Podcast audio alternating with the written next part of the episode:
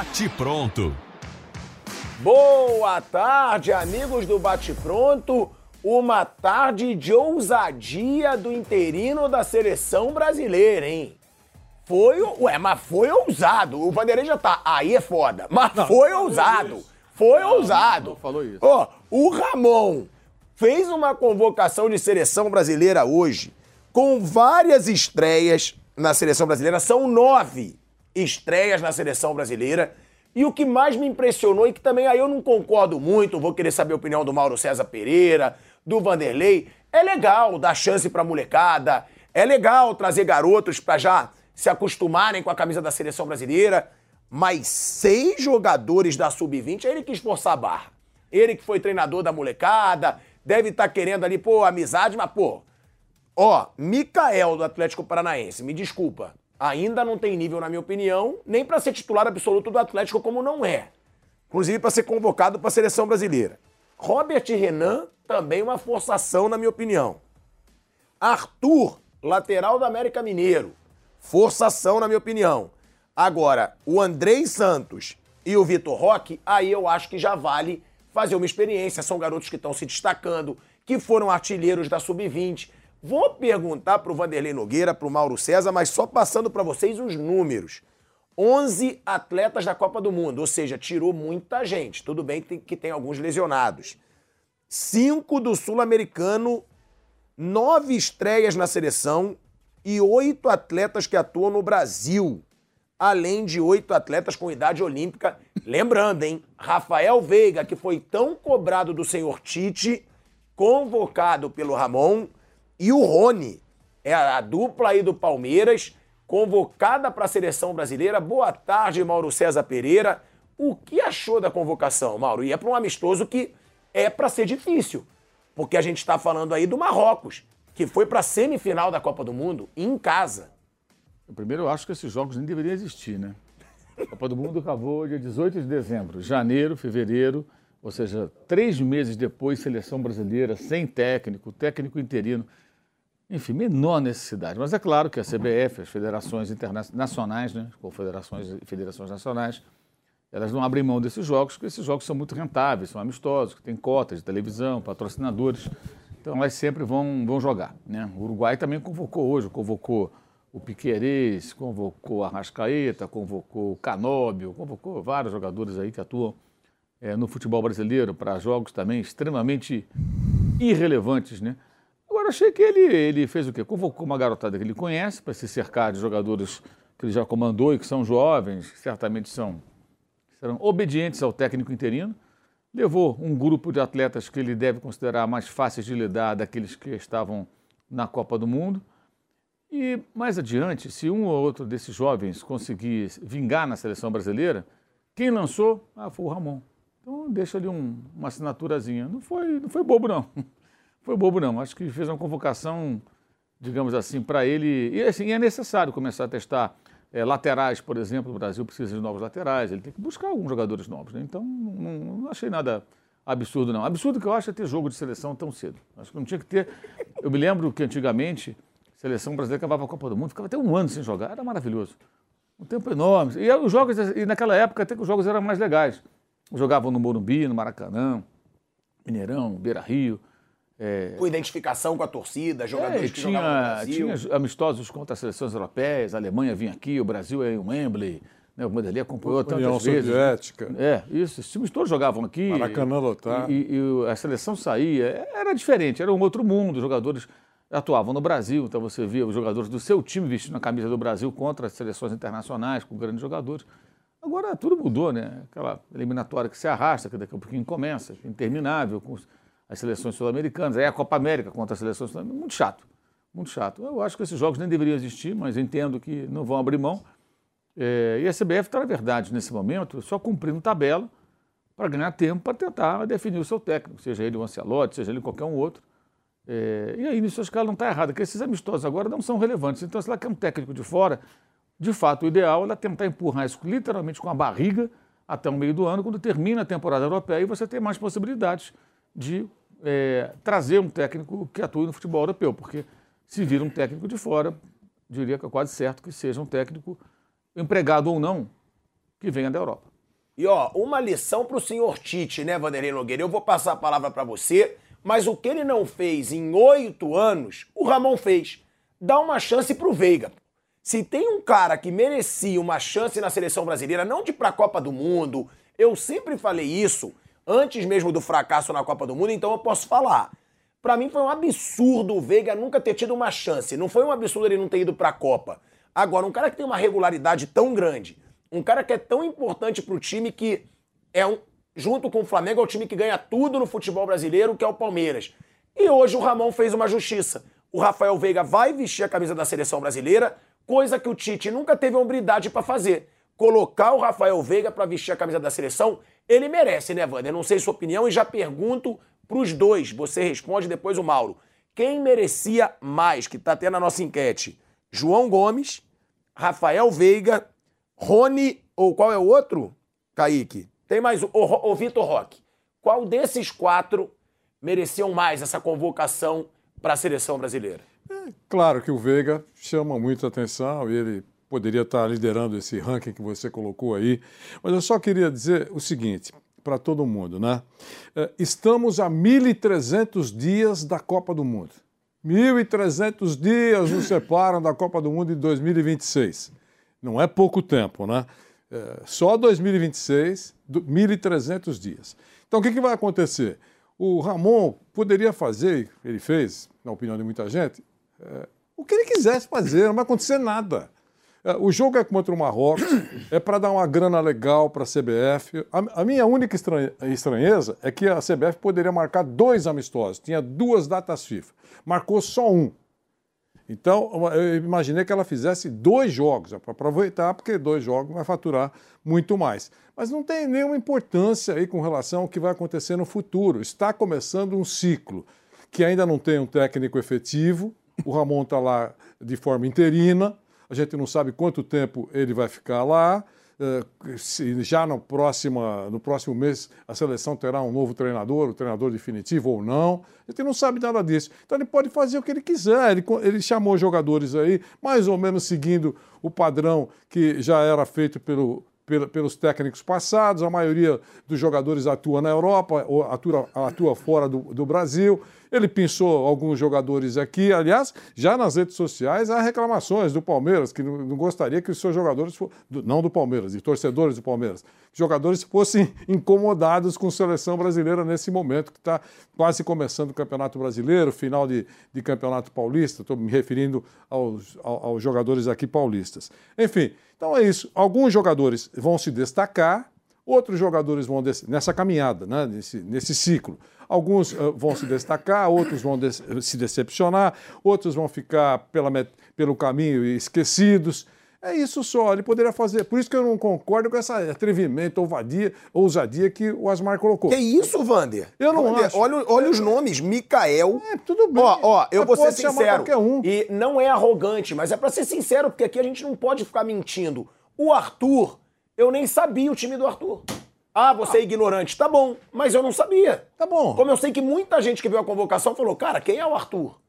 Não, eu, é eu, lateral do América eu, Mineiro, pode, tá bom. Pode ter mas acontecido... isso é uma, ousadia, é uma, ousadia, do treinador. Mas pode ter acontecido isso com muita gente. Eu não estou dizendo que não aconteceu, mas eu estou dizendo que não, não, não tem nenhum atrevimento. Não, olha, a, a, semana que vem é um jogo decisivo da, da, da, da, da classificação brasileira e ele foi ousado. Aí, ele ou qualquer um. Aí tem ousadia, coragem, poxa vida, Olha, acredita no... digo... Agora, nesse primeiro jogo. Mas o que eu digo para ter o um debate.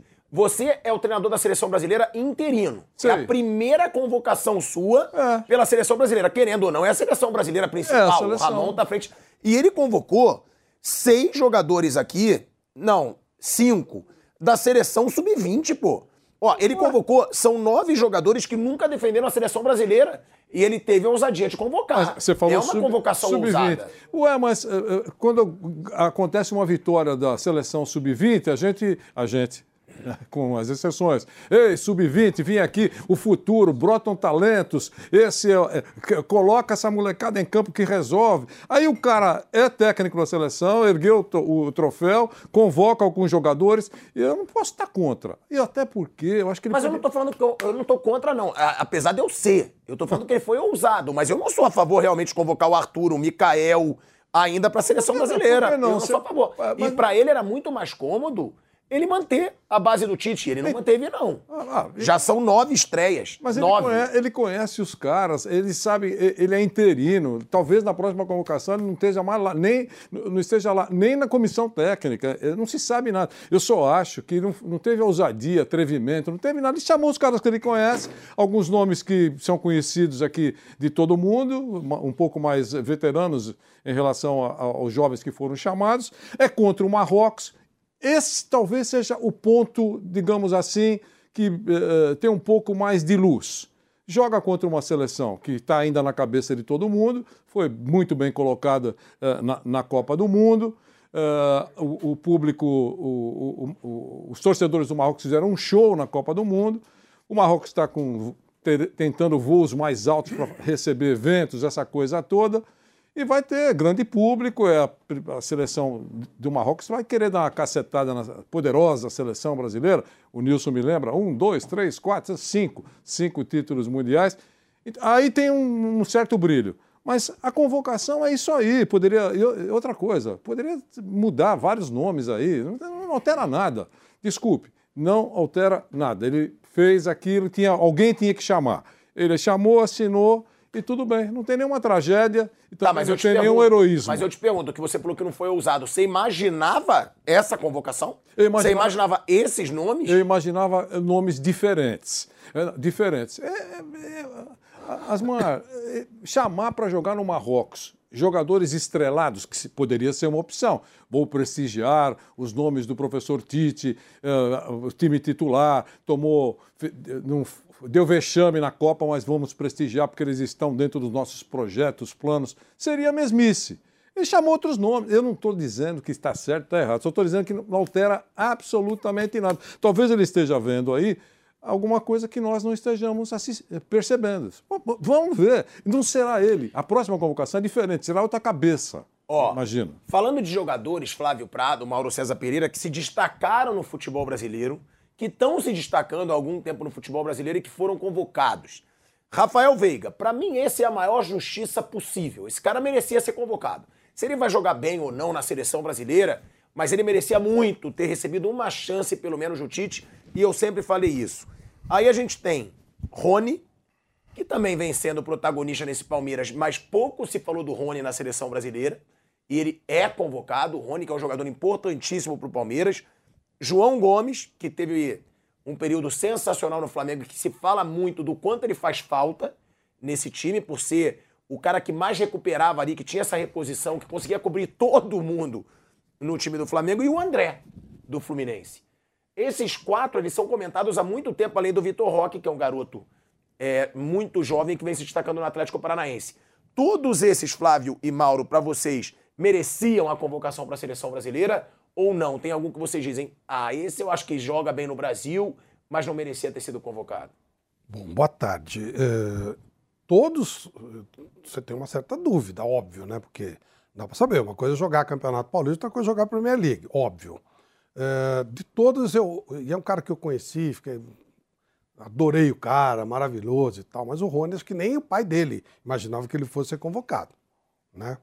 É um cara, um menino maravilhoso, fico feliz por ele, vai ter uma, uma coisa... Uma, uma- Importantíssimo para o Palmeiras. Maravilhoso. Então, é, mas é, eu acho que foi um pouco de exagero aí é, essa, essa convocação. Eu convocaria, se fosse o caso de colocar alguém do Brasil, eu convocaria o Yuri Alberto, não que eu acho que ele rende mais que o Rony hoje, é que ele é mais jovem. E aí você faria uma projeção de futuro. O Rony tem 25, 24, 25 anos. Achei, eu fiquei super feliz por isso. São, são sensações diferentes.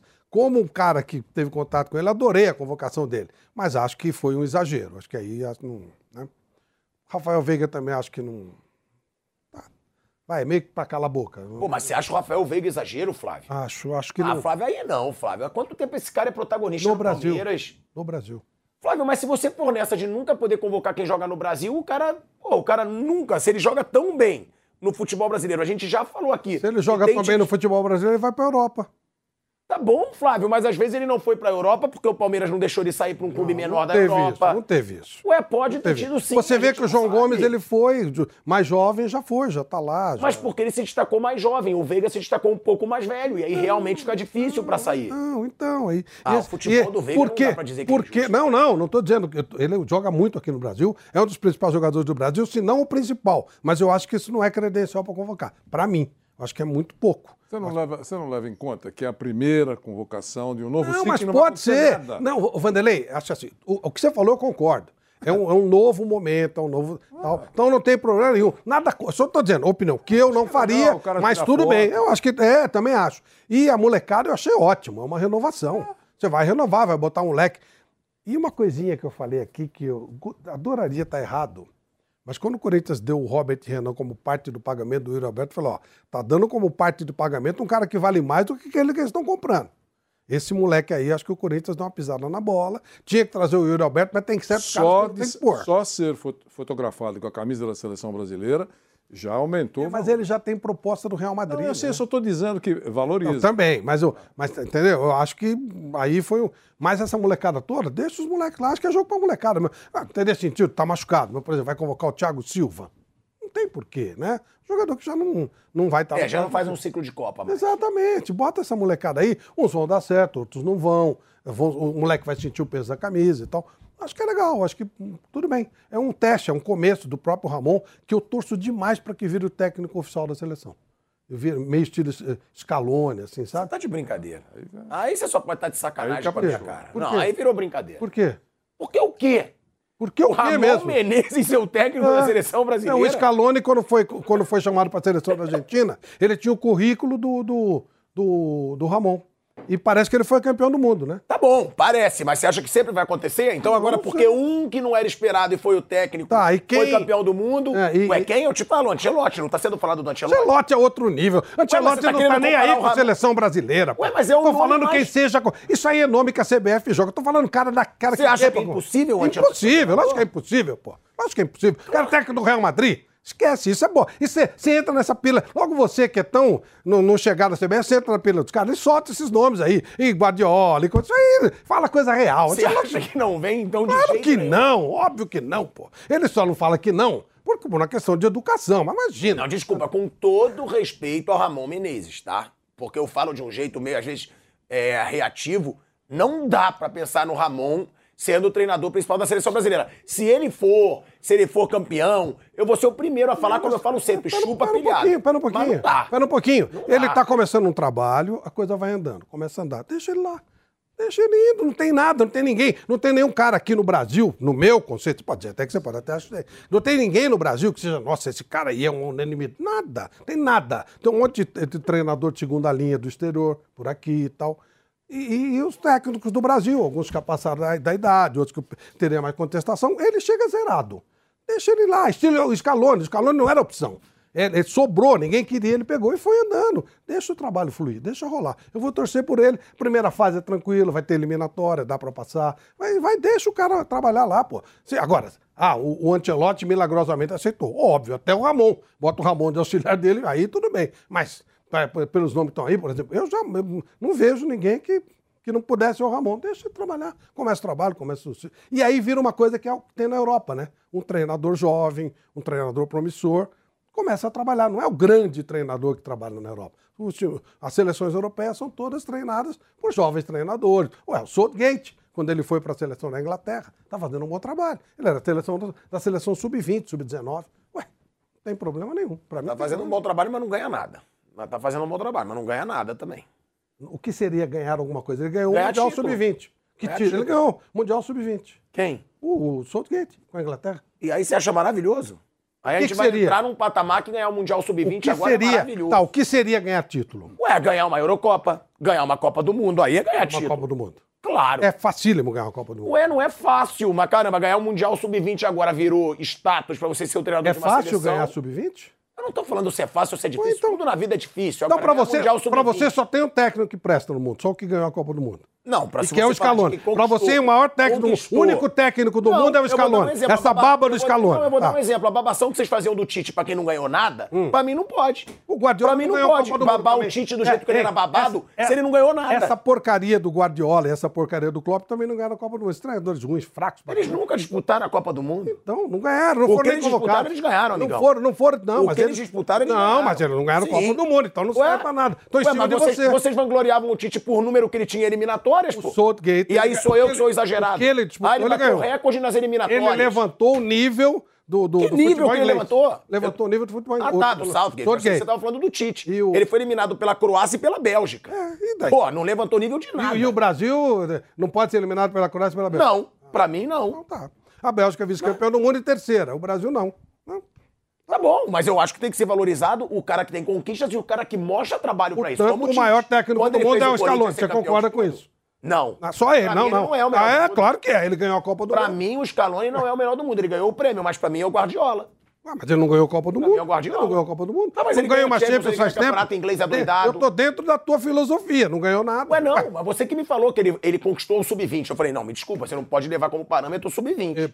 Eu Ué, levo, pra mim não eu pode. levo, eu levo. É um jovem treinador, o trabalho que ele pegou, pega uma seleção de sub-20, faz um belo trabalho, renova, ganha. Eu acho que é um belo, um belo critério. Acho que é um critério muito bom. Muito Mauro bom. César Pereira, Ramon Menezes realmente pode ser um bom nome para a seleção brasileira, como o Flávio Prado disse. E algum desses nomes que já se destacavam há algum tempo e foram convocados, você acha que algum deles merecia mais e algum não merecia desses que eu falei? Pode até botar o André. Faz. Tanto faz. Qualquer um, bota qualquer um. Isso aí não tem a menor importância, esse jogo, essa seleção. Importante. Tá bom, mas suponha que o jogo fosse Qualquer um. importante. Suponha. Fosse, eu falaria alguma coisa. Suponha. Olha, o Ramon não tem, tem nível nem, nem para treinar o Vasco. Né? Eu vi o Ramonismo na época lá, uma uba-oba danado. Eu falava, gente, calma, calma. Depois o Vasco mandou ele embora. Até injustamente, que ele não era culpado, o time era fraco. Caiu o Vasco naquele ano, né? Foi rebaixado de novo. É, no início do ano era o Ramonismo, porque no Campeonato Carioca ganharam lá alguns jogos e tal, aquela coisa toda. Eu estava vendo aqui, por exemplo, Arthur do América. Muita gente na rede social. Nossa, o Arthur, quem é o Arthur do América? É um jogador promissor, jovem, da seleção de base. Profissional da América, fui aqui pesquisar, nem 20 jogos ele tem. Aí você pega o Wanderson, do Grêmio, que está no Mônaco, até despertando interesse de outras equipes europeias. Ele vai bem lá no futebol francês, joga a Liga dos Campeões, o Mônaco é um time grande na Liga Francesa. Por que não o Wanderson? Porque o América, o, o jogador do América, o Arthur, o garoto, promissor, tomara que faça sucesso, teve até no Flamengo emprestado já na base, é o cara que o Ramon conhece. Então, assim, a convocação ela é pautada por essa, essas questões.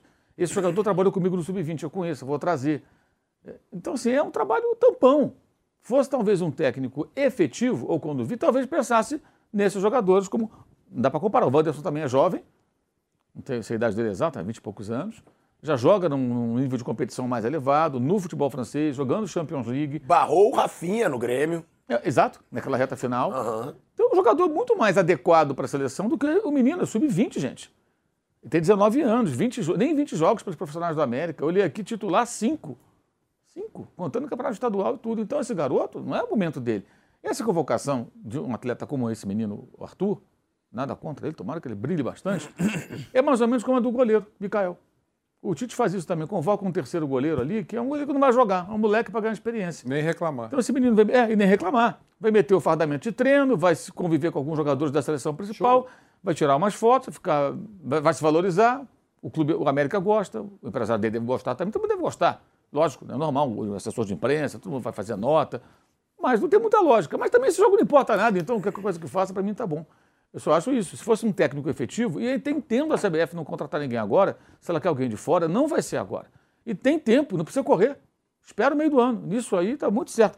Ao contrário do que fez a CBF com outras gestões, quando, por exemplo, fez aquela bobagem, aquela... duas vezes, de colocar o Dunga, porque não, vamos colocar um cara que agora linha dura, bota moral, não sei o quê, ao invés de buscar um treinador de verdade. O Dunga nunca tinha sido técnico de nada. E deram ele a seleção duas vezes. A primeira até que ele não foi tão mal na Copa do Mundo, não. O trabalho dele foi até bem aceitável para um cara sem experiência como ele e com limitações como técnico, não é brilhante. Se fosse brilhante, estava trabalhando aí num grande clube do, do Brasil, do exterior, e não é o caso. Até porque ele teve uma carreira de jogador muito bonita, uma carreira de sucesso. Seleção, futebol europeu, internacional, Vasco da Gama, jogou em vários clubes importantes, Corinthians, né? O Dunga tem uma carreira bacana, mas como técnico ele não é nada demais.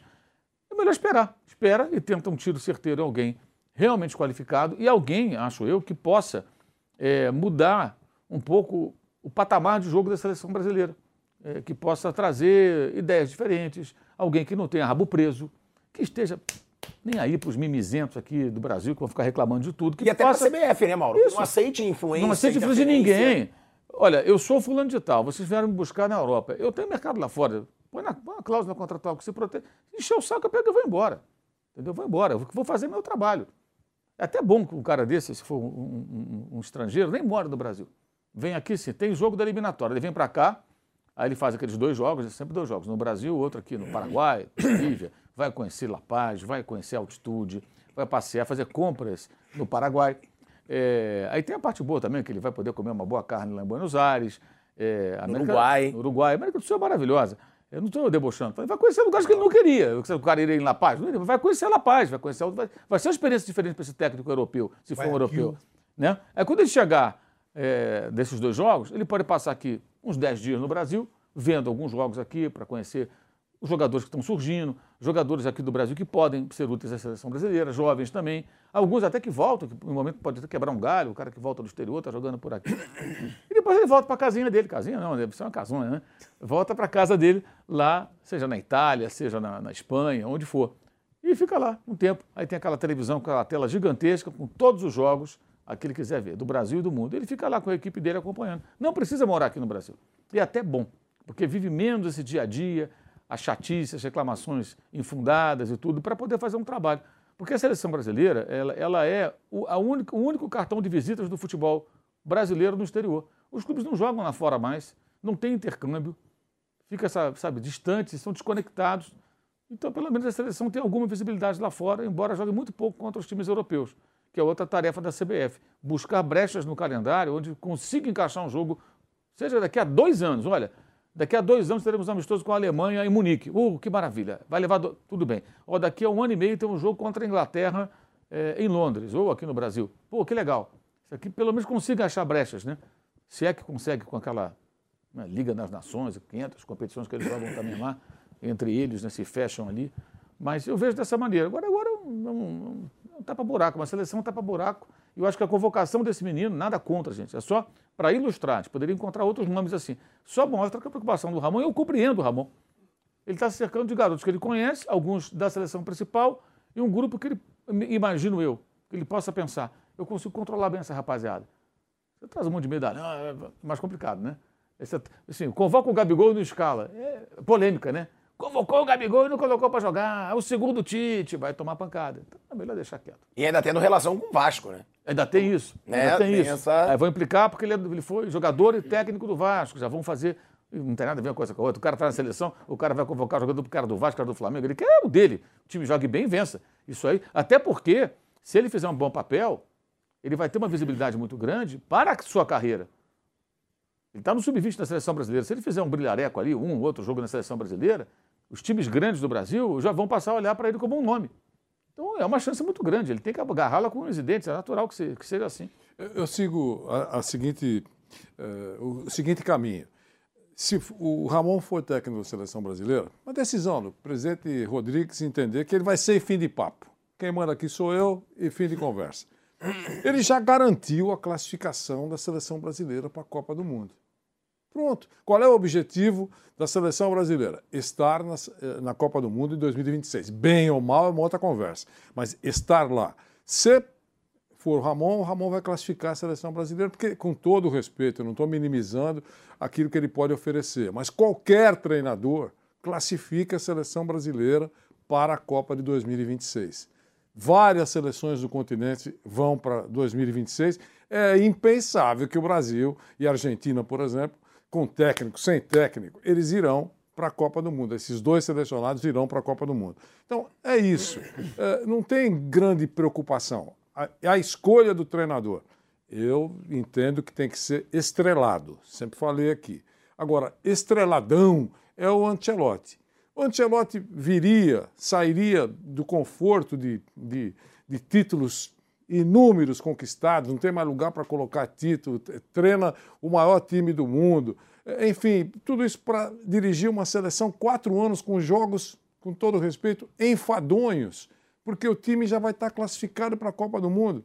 E outra coisa, técnico de seleção brasileira vai ficar no máximo, quando a seleção se reunir, no máximo, sete dias Sete dias com a seleção. E desses sete dias, só três dias terá tempo para treinar. Gente, olha o que eu estou falando aqui. Três dias com caras que chegam de equipes diferentes, com cabeças diferentes. Então, Não se veja. Perdão? Não se conhece. Não se conhece. Jogaram juntos. É, no, no fato de, de- de ter jogado juntos. Eu estou só imaginando. E um cara que está acostumado a trabalhar todos os dias. A exemplo do Abel Ferreira, que eu já disse aqui, ele é um obreiro. Ele é um cara que põe na a mão na massa todos os dias. Eu disse aqui no programa, as Márcia lembra, o Mauro também, o Flávio imagino também, que é, eu vejo até o, o- o Abel Ferreira dirigindo a seleção portuguesa dois anos antes da Copa. Não, quatro anos. O, o- Abel vai fazer terapia se ficar quatro anos sem, sem trabalhar do jeito que ele é. E outros treinadores que nós conhecemos aqui, que são malucos, ficam 24 horas eh, ligado- ligados no futebol. Então, eh, não- tem que aguardar o que a CBF vai fazer. Talvez até ela deixe mesmo o Ramon num período aí até começar, eh, começarem as eliminatórias, mas ele vai ganhar. Certo? Só ele dar uma ajustada na, na convocação dele, quando começar a valer pontuação mesmo de Libertadores, eu imagino que ele vai trazer a cavalaria que estiver em, em forma. Mas o restante, amistosos, é só para faturar. A, a CBF coloca na receita dela lá. Estou estranhando.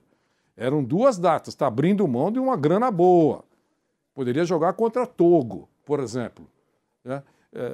Está perdendo, não sei o que está acontecendo. Mas ela faz na receita dela lá, até a Copa do Mundo teremos 50 amistosos. Multiplica por uma média aí, vai ganhar um dinheirão. Não que o interesse dela seja Imagina. grana, não é isso. não. Mas eu estou dizendo que. é, é, então não acontece nada, porque a gente já sabe, o Brasil vai jogar Não, você Marrocos. tá dizendo sério que você acha que não é o objetivo, é o dinheiro, é isso? Não, eu estou dizendo. Não, porque eu banco o contrário. Se Não. você tá falando sério, eu Eu banco não o tô. contrário. Não, você- é óbvio que a você é um CBF homem sempre quer dinheiro. Você é um homem inteligente. Porra. Você sabe que eu falei com uma Ah, pitada tá. de ironia. Ele é internet. Você fala uma coisa, o cara entende. Ah, não, mas Não pô, liga, não. não. Não. Não, mas aí é pra gente É, deixar é, claro. É, é. Aqui a gente tem que deixar Ele é- claro. ele é e, internet. e é bom pro futebol. É bom A mesmo gente vai- porque os caras aqui não têm muito inteligência. É, a gente vai pra um falam break. A gente vai pra um break na Rádio Jovem Pan. Seguimos no YouTube. As lojas 100 têm preço baixo sempre, mas neste mês o preço baixo será mais baixo ainda.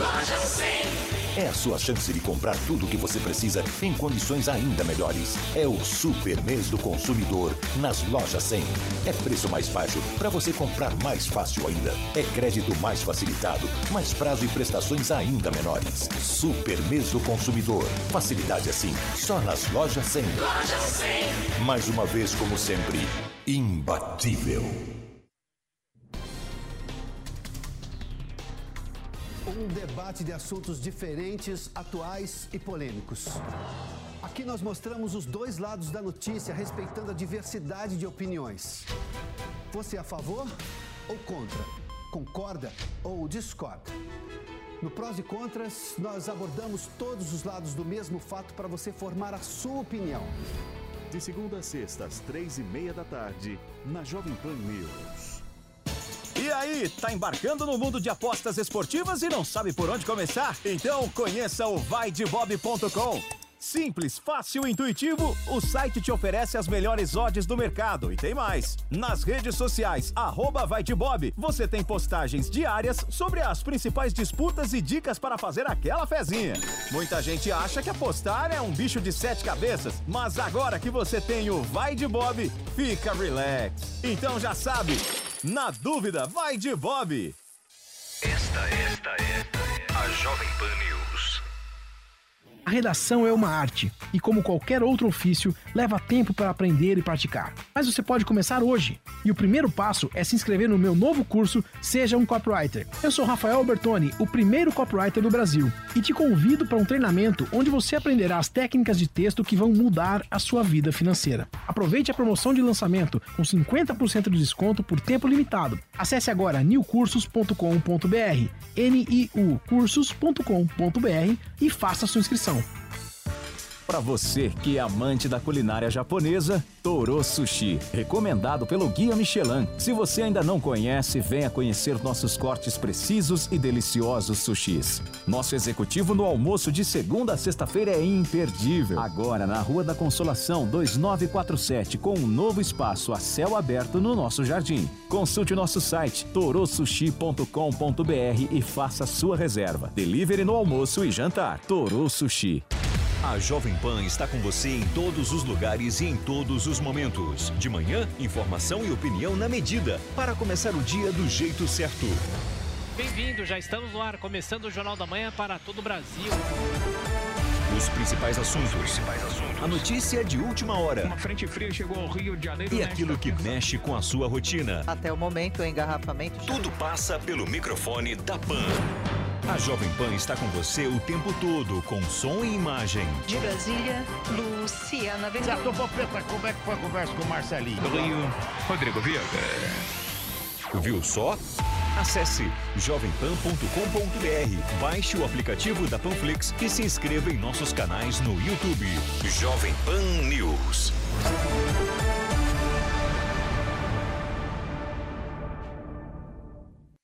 Volta a Rádio Jovem Pan, agora na rádio e no YouTube. Mauro falando sobre essa situação aí, né, do campeonato estadual ser nas datas FIFA. Eles, eles não parar o futebol. E aí você não para o futebol, você atende todos os segmentos interessados, você, na data FIFA, como os jogos são terça e sexta, como falou o Flávio, é, é, sexta e terça, enfim, é sexta e terça, sempre na sexta e depois na terça. É, você tem a seleção jogando nessas datas, as outras seleções também que levam jogadores que atuam aqui no Brasil, né? É, e no final de semana, sábado domingo, você vai ter, quarta-feira, vai ter lá o estadual, jogo estadual. Se você pegar o número, o número de datas FIFA e datas FIFA e, e as datas do estadual, casa certinho. Se bobear, sobra ainda uma data ali. Dá para fazer direitinho, o ano inteiro. E aí você, o mais importante para mim, até do que isso tudo que ele está dizendo, você não coloca no olho da rua milhares e milhares de profissionais que vão perder seus empregos nas próximas semanas. Estamos em março, os estaduais chegam em sua fase decisiva, e no momento que eles tiverem os times classificados para as finais, que todos eles são com mata-mata, nenhum deles é em pontos corridos. Então você vai ter times eliminados. Esses times eliminados que não estão na Série A, B, C nem D, eles automaticamente, muitos deles, desmobilizam seus departamentos de futebol, demitem, ou nem demitem, acabou o contrato, vai todo mundo embora. Então, jogador, é, preparador físico, técnico, é, o médico que trabalha para aquele clube vai trabalhar na clínica dele, no hospital, mas ali não vai trabalhar, perdeu aquele trabalho, é, a moça do café, o cara que cuida do. Todo mundo vai embora. Fica de dois ou três com a chave da, do, do portão e acabou. Mantém uma divisão de base e olhe lá. E são milhares. O, o Bom Senso Futebol Clube estimava em 12, 13 mil pessoas desempregadas por ano quando o futebol para. Isso é um absurdo. E aí resolveria tudo. É uma questão só de boa vontade e de querer encaixar. Eu acho que resolveria muito bem. Porque também não é justo você se prepara, contrata bons jogadores, monta um time, aí você chega no Campeonato Brasileiro, que é importante, você perde quatro, cinco jogadores convocados para a seleção do Brasil, do Paraguai. Vê, vamos pegar o Palmeiras. O Gustavo Gomes sempre é convocado para a seleção paraguaia. O Everton para a seleção brasileira. Piquerez, de vez em Piquerez foi agora para a seleção do Uruguai. Né? O Rafael Veiga acabou de ser convocado. Rony. Rony convocado. Cara, só são cinco aí que, que, que saem. Aí, de repente, tem mais um ou outro que é chamado, porque tem bons jogadores, outros com potencial para serem chamados. Você perde cinco, seis jogadores. O Flamengo é a mesma coisa, o Atlético Mineiro pode passar por isso, o Corinthians pode passar por isso eventualmente. Aí você perde, pô, o jogo perdeu sua espinha dorsal. Aí você vai fazer um jogo grande contra um adversário importante, todo mutilado. Isso também não é justo. Então, ah, mas no estadual, estadual você joga assim, paciência. Aí não tem jeito. Acho que ninguém discordaria, nenhum torcedor. Bonitão, escolhe aí, jogar o estadual desfalcado de 4, 5 titulares ou jogar o Brasileirão. Acho que ninguém vai falar que quer jogar o, o, Brasileirão desfalcado. Ninguém. O, o torcedor, talvez em 100, se um falar, deve ser louco. Porque não tem cabimento. Não tem cabimento. Resolveria tudo. Né? Agora, uma curiosidade. O Tiago Cordeiro, colega jornalista, colocou aqui no Twitter, eu estou pensando sobre isso já desde que eu li. Por que não é o Dorival Júnior treinando a seleção brasileira e sim o Ramon? Né? Porque tanto se falou do Dorival Júnior, tanto se criticou que o Dorival não teve o contrato renovado, já falei aqui, acho até que ele mereceria continuar, embora o final do trabalho tenha sido ruim. Também não acho absurda a troca que foi feita lá no, no Flamengo. Mas por que, que não tem um clamor para o Dorival na seleção? Não havia um clamor? Dorival, ele merece seleção. Ah, não sei se ele vai renovar com o Flamengo, que a CBF está de olho nele. De repente, o Flamengo, Flamengo não renovou e a CBF não contratou. Por que a CBF não contratou? Sério, tô falando sério, não é ironia, não. Agora não tem ironia. Se tanta gente falava do Dorival na seleção, e eu acho que o Dorival é um bom técnico, tem que ser da seleção, é uma outra discussão. Aí o Flamengo não renova e ele sai da pauta. Por que, que ele saiu da pauta? Mas não é porque o Ramon ele já recebe um salário lá e ele vai ser um interino? Porque a CBF teria outro custo, né? Botar o Dorival pra tirar Não, depois. definitivo. Ah, definitivo. Não pra ser o tampão. Porque o nome dele era especulado. Havia muita gente que falava, até o que se falava muito, ah, não sabemos se ele vai ficar, ah, e se o Flamengo renovar, ele for para a seleção, ah, o Flamengo vai aceitar uma cláusula que ele saia, se por acaso a CBF o chamar. Tanto se falou, cara, isso foi debatido em tudo quanto é espaço. Aí o Flamengo não renovou o contrato. O que, que teve a CBF com o Flamengo? A CBF, né? Ou, ou com os que defendiam o Dorival na seleção, deveriam continuar defendendo. O Flamengo fez a sua escolha. A seleção não tem nada com isso. É muito estranho esse negócio. Eu não consigo entender, eu não consigo a conexão. Por que, que as pessoas que falavam tanto do Dorival na seleção agora não falam mais? Quando ele saiu, falam mais. quando ele saiu do Flamengo, eh, definhou a ideia. Porque, não, eu estou dizendo, não estou dizendo que está certo ou está errado. eh, Ele saiu do palco. Aí definhou. Ah, porque Mas não a- deveria a- definhar, né? Definhar, é. Porque aí fica ainda melhor eu pra tô CBF. dizendo. É, mais tá sem fácil. emprego. É, definhou. Para a CBF, interessa é, palco. Acabou. Ela- é, é isso. É, é isso. O, que- o técnico no Brasil que está soltando rojões, Abel Ferreira. Para a CBF, o técnico que está em atividade no Brasil e que ocupa espaço e tal é o Abel Ferreira. Só que, na minha opinião, o Abel Ferreira tem um perfil de que ele é o presidente do futebol. Trabalhar na CBF precisa ter um pouco mais de cintura. E ele, na minha, na minha visão, não tem essa cintura ainda. Talvez um dia alcance.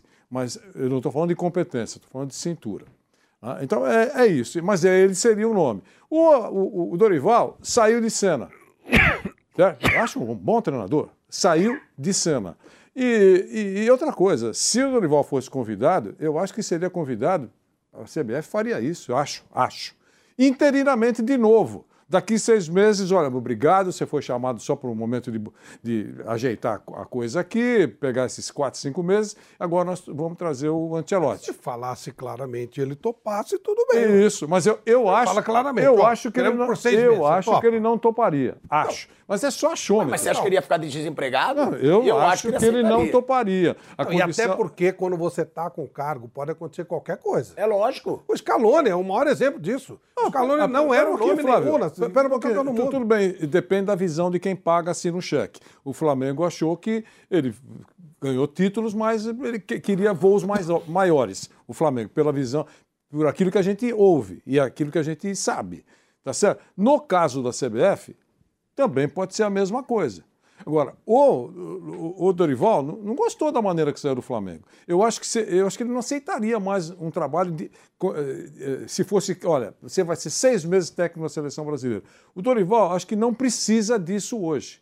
Agora, é claro que o Flávio tem razão. Depende como ele en- enxerga a coisa. Ele pode achar que só, sincera, só, o fato, só o fato de trabalhar seis meses na seleção brasileira dá grife para ele, dá status, dá currículo. Dá dinheiro. Dá dinheiro. Eu, eu não nego isso. Agora, é, é tudo achômetro. A gente não sabe o que vai acontecer. A CBF está indo bem nesse setor mistério. Ó, e essa situação, né, que a gente falou aqui, é, o Flávio falou que ele acha, não acha tão, não é justo, né? Você não concorda com a convocação do Rony, né? É assim, ó. Você acha que a convocação do Rony Agora, que você diz que até a mãe do Rony não esperava. Não, a forma como Não, falou. não, eu mas assim, o que eu quero dizer é o seguinte, para entender bem, eu acho o Rony um jogador muito útil para o Palmeiras, é, mas eu acho que nem ele esperava ser convocado, porque me parece, assim, nunca se cogitou, nunca, quando falava no Palmeiras, falava no Veiga, até o Dudu estaria num, num, num patamar assim. Scarpa. Scarpa, nunca se falou de Rony. E nunca ele pleiteou também, porque ele é um bom jogador, jogador eficiente, baita trabalhador, ele jogou do lado do campo bem, jogou no ataque bem. Mas seleção, acho que nem ele, foi isso que eu quis dizer, nem ele pleiteou. Agora, eu fiquei feliz que eu conheci o menino, um moleque legal, moleque vencedor da vida, foi muito legal. Mas pra mim foi uma grande surpresa. Eu nunca nunca ouvi falar, nem imaginei que, que ele fosse cogitado pra seleção. Ó, eu também achei surpresa e quero perguntar pro Vanderlei e pro Mauro, porque a minha pergunta é: foi surpresa, mas será que o Rony também não merecia pela fase do Rony? Porque eu digo, o Rony não é um craque, tecnicamente. Não é. Mas ele é um jogador muito eficiente no Palmeiras, muito mesmo, de ser titular absoluto nesse time do Palmeiras. Também não pode ser esse jogador, Mauro, Vanderlei, que pela forma como ele se dedica em campo, ele pode ser útil para a seleção brasileira? Eu digo porque a forma que esse cara corre, como ele recompõe na marcação, como ele puxa contra-ataque, a gente já tem muita gente de talento. Será que o Rony não pode ser esse caso que não é o mais técnico, mas que pode cair como uma luva em algumas situações na seleção brasileira, que precisa de velocidade, que precisa jogar no contra-ataque? Agora perguntando numa boa, porque eu nunca imaginei. Mas eu Você acho. Acho que ninguém imaginou. É, eu não imaginei, mas eu acho razoavelmente justo pelo que ele tem feito no Palmeiras, que ele tá jogando muita bola há pelo menos dois anos. Ou não, como ele não é tão bom tecnicamente quanto outros atacantes, ele não mereceria, na opinião de vocês. Eu acho que não é nenhum espanto o nome dele na relação. Sinceramente, não acho. De novo, né, tem que bater na tecla. É esse jogo contra o Marrocos, início, início de um ciclo. Lá na frente não deve voltar mais, muito provavelmente não, não deve voltar mais. Ele pode arrebentar e aí é outra conversa. Mas, gente, 1.300 dias para a Copa do Mundo. A gente tá, começou um ciclo para a seleção brasileira para o Mundial de 2026. É, é, é, esse é o planejamento. Não é para o jogo contra o Marrocos. E aí, qualquer um, entre aspas, chamado, é, poderia ter. Está na lista aí. O caso do Rony, eu não achei um espanto ele tá, porque todo mundo está levantando a bola dele. É, é, aqui mesmo, na última Você não transmissão. esperava. Hã? Você não esperava. Não, não. Ninguém esperava. Eu esse é não, na verdade, eu queria só saber quem estava na lista. Eu sabia que eu, eu tinha certeza que seria diferente. Uma lista com, o Ramon convo- convocando deve ser uma diferença, vai dar uma prestigiada na garotada que estava com ele. A gente sabia de tudo isso. Eu acho que seria isso. Então, nomes eu não, eu não tinha na cabeça, mas esse nome, o Rony, não é um espanto para mim. Na última transmissão, por exemplo, que foi feita pelo Nilson César, eh, jogo do Palmeiras, ele falou três ou quatro vezes, estou impressionado, e, e- e os comentaristas concordaram, e eu concordo também, eu estou impressionado com o Rony. Onde a gente olha está o Rony. Está na defesa, está no meio campo, está no ataque, está na esquerda, está na direita. Muito colaborador, muito comprometido. É, Então, eu- eu acho que não é um espanto a relação, ele está na relação. Acho Mas então, tá bem. por isso que eu tô falando. Aí falando em questão de justiça, eu não imaginava que ele seria convocado. Agora que ele foi, eu passo a achar justo. Porque ele é muito importante dele. no Palmeiras e a forma como ele joga. Mauro, você acha? é, é, eu acho que é unanimidade que ele não tem a técnica de outros atacantes da seleção brasileira. Mas ele pode ser importante por esse lado dele de ser muito disciplinado, de marcar muito e de puxar muito o contra-ataque. Ele não precisa ser o mais habilidoso, mas ele abrir os adversários, já que geralmente jogam retrancados contra o Brasil? Não, acho que tem jogadores que fazem esse trabalho que são melhores do que ele. Ele não é um jogador para a seleção brasileira, é ótimo para o seu clube. Eu comparo o Cano com relação, que é mais velho até, à seleção argentina. Ótimo no Fluminense, faz gol a beça, mas não tem nível para jogar no lugar do Julian Álvares, jogar no lugar do Lautaro. Ah, o Lautaro perdeu no gol na Copa. Isso é outra discussão. É, é diferente. Eu acho que o caso do Rony é esse. É uma convocação que é um prêmio pela sua dedicação, seu destaque no Palmeiras, o jogador está na história do clube. Aí o técnico vai e convoca. É um jogo de menor importância. Você não vai convocar os medalhões que estão lá fora, todos eles, né? Então, eu acho legal. Acho que é um prêmio, como prêmio, sim. Mas eu acho que ele tem as condições técnicas de duelar por posição com os jogadores que atuam lá fora. Jogadores, que ele não é um centroavante, jogador de lado. É, E, o- é e adaptado a, a seleção não vai fazer o que existe no Palmeiras, jogar em função do Rony. O Palmeiras joga para ele. Os gols de cabeça que ele faz, é tudo jogada treinada, muito bem treinada, eh, consequência também de um bom trabalho no longo prazo, já tem dois anos e pouco, né? Você vê que o cruzamento já buscando o Rony, ele sabe onde ele vai se posicionar, ele não, ele não ganha na cabeça, não faz gol de cabeça disputando na, na bola aérea. Ele ganha com colocação, antecipando. Então são jogadas marcadas, tudo. Quer dizer, o time joga também explorando as suas qualidades que ele tem. Mas a seleção não vai fazer isso. A seleção vai ser uma outra situação. Não vai ter esse, treinamento e ele não vai ser prioridade. O Palmeiras encontrou, olha, o Abel Ferreira, uma solução com ele dentro do elenco que tinha. Na seleção você convoca os caras, você escolhe. Então ele não, acho que ele, não está no nível dos caras que, que vão competir. Vinícius Júnior, Anthony, eh, eh, Martinelli, eh, eh, até o Rafinha, que eu não sou muito fã, acho um jogador mais fraco. São jogadores que estão no outro nível, jogando campeonatos maiores, são caras muito mais valorizados e jogam melhor. Jogam melhor, a verdade é essa. Estão lá porque são melhores, não é? Um, porque são isso, aquilo, outro. É, Estão lá porque são melhores. Sem desmerecer o Rony, eu só acho que seleção. Nem todo cara que é bom para um clube merece estar numa seleção. É, o Caleri, ele pode. Agora nem na fase boa, tá machucado e tudo. Ele pode fazer 50 gols no São Paulo. Mas talvez não seja o único jogador para a seleção da Argentina, porque não tem, tem, gente melhor que ele, que vai fazer o trabalho melhor. É isso, é simples assim. E nesse momento nós estamos falando do jogo que antecede, que é o contra o Marrocos e nessa primeira convocação. Só queria lembrar em cima. parar tá? tudo O Mauro estava falando e eu lembrei aqui. É, Vai que- parar tudo pro jogo com o Marrocos? Ah, é- é a programação. É, vai parar, vai parar campeonato para Brasil e Marrocos? Vê aí, dá uma olhadinha no calendário. O jogo é dia 25 de março, né? É, é isso, né? 25 de março. é. Acho que é 25 de março. O que eu queria te falar, eu Mauro estava falando, eu lembrei. Quem quase sempre, nos jogos do Palmeiras, coloca a bola na cabeça do Rony é o Veiga. E a gente falou várias vezes, e os repórteres confirmaram, que isso é um trabalho, um treinamento feito, e o Palmeiras treina, e, e eles ficam até se, se, se posicionando, um dá sinal para o outro, Veiga e Rony. Talvez o professor Ramon tenha pensado nisso também. Talvez, esse cara se entende, o cara faz gol de cabeça porque é bem colocado, coloca a bola onde ele, te- ele quer.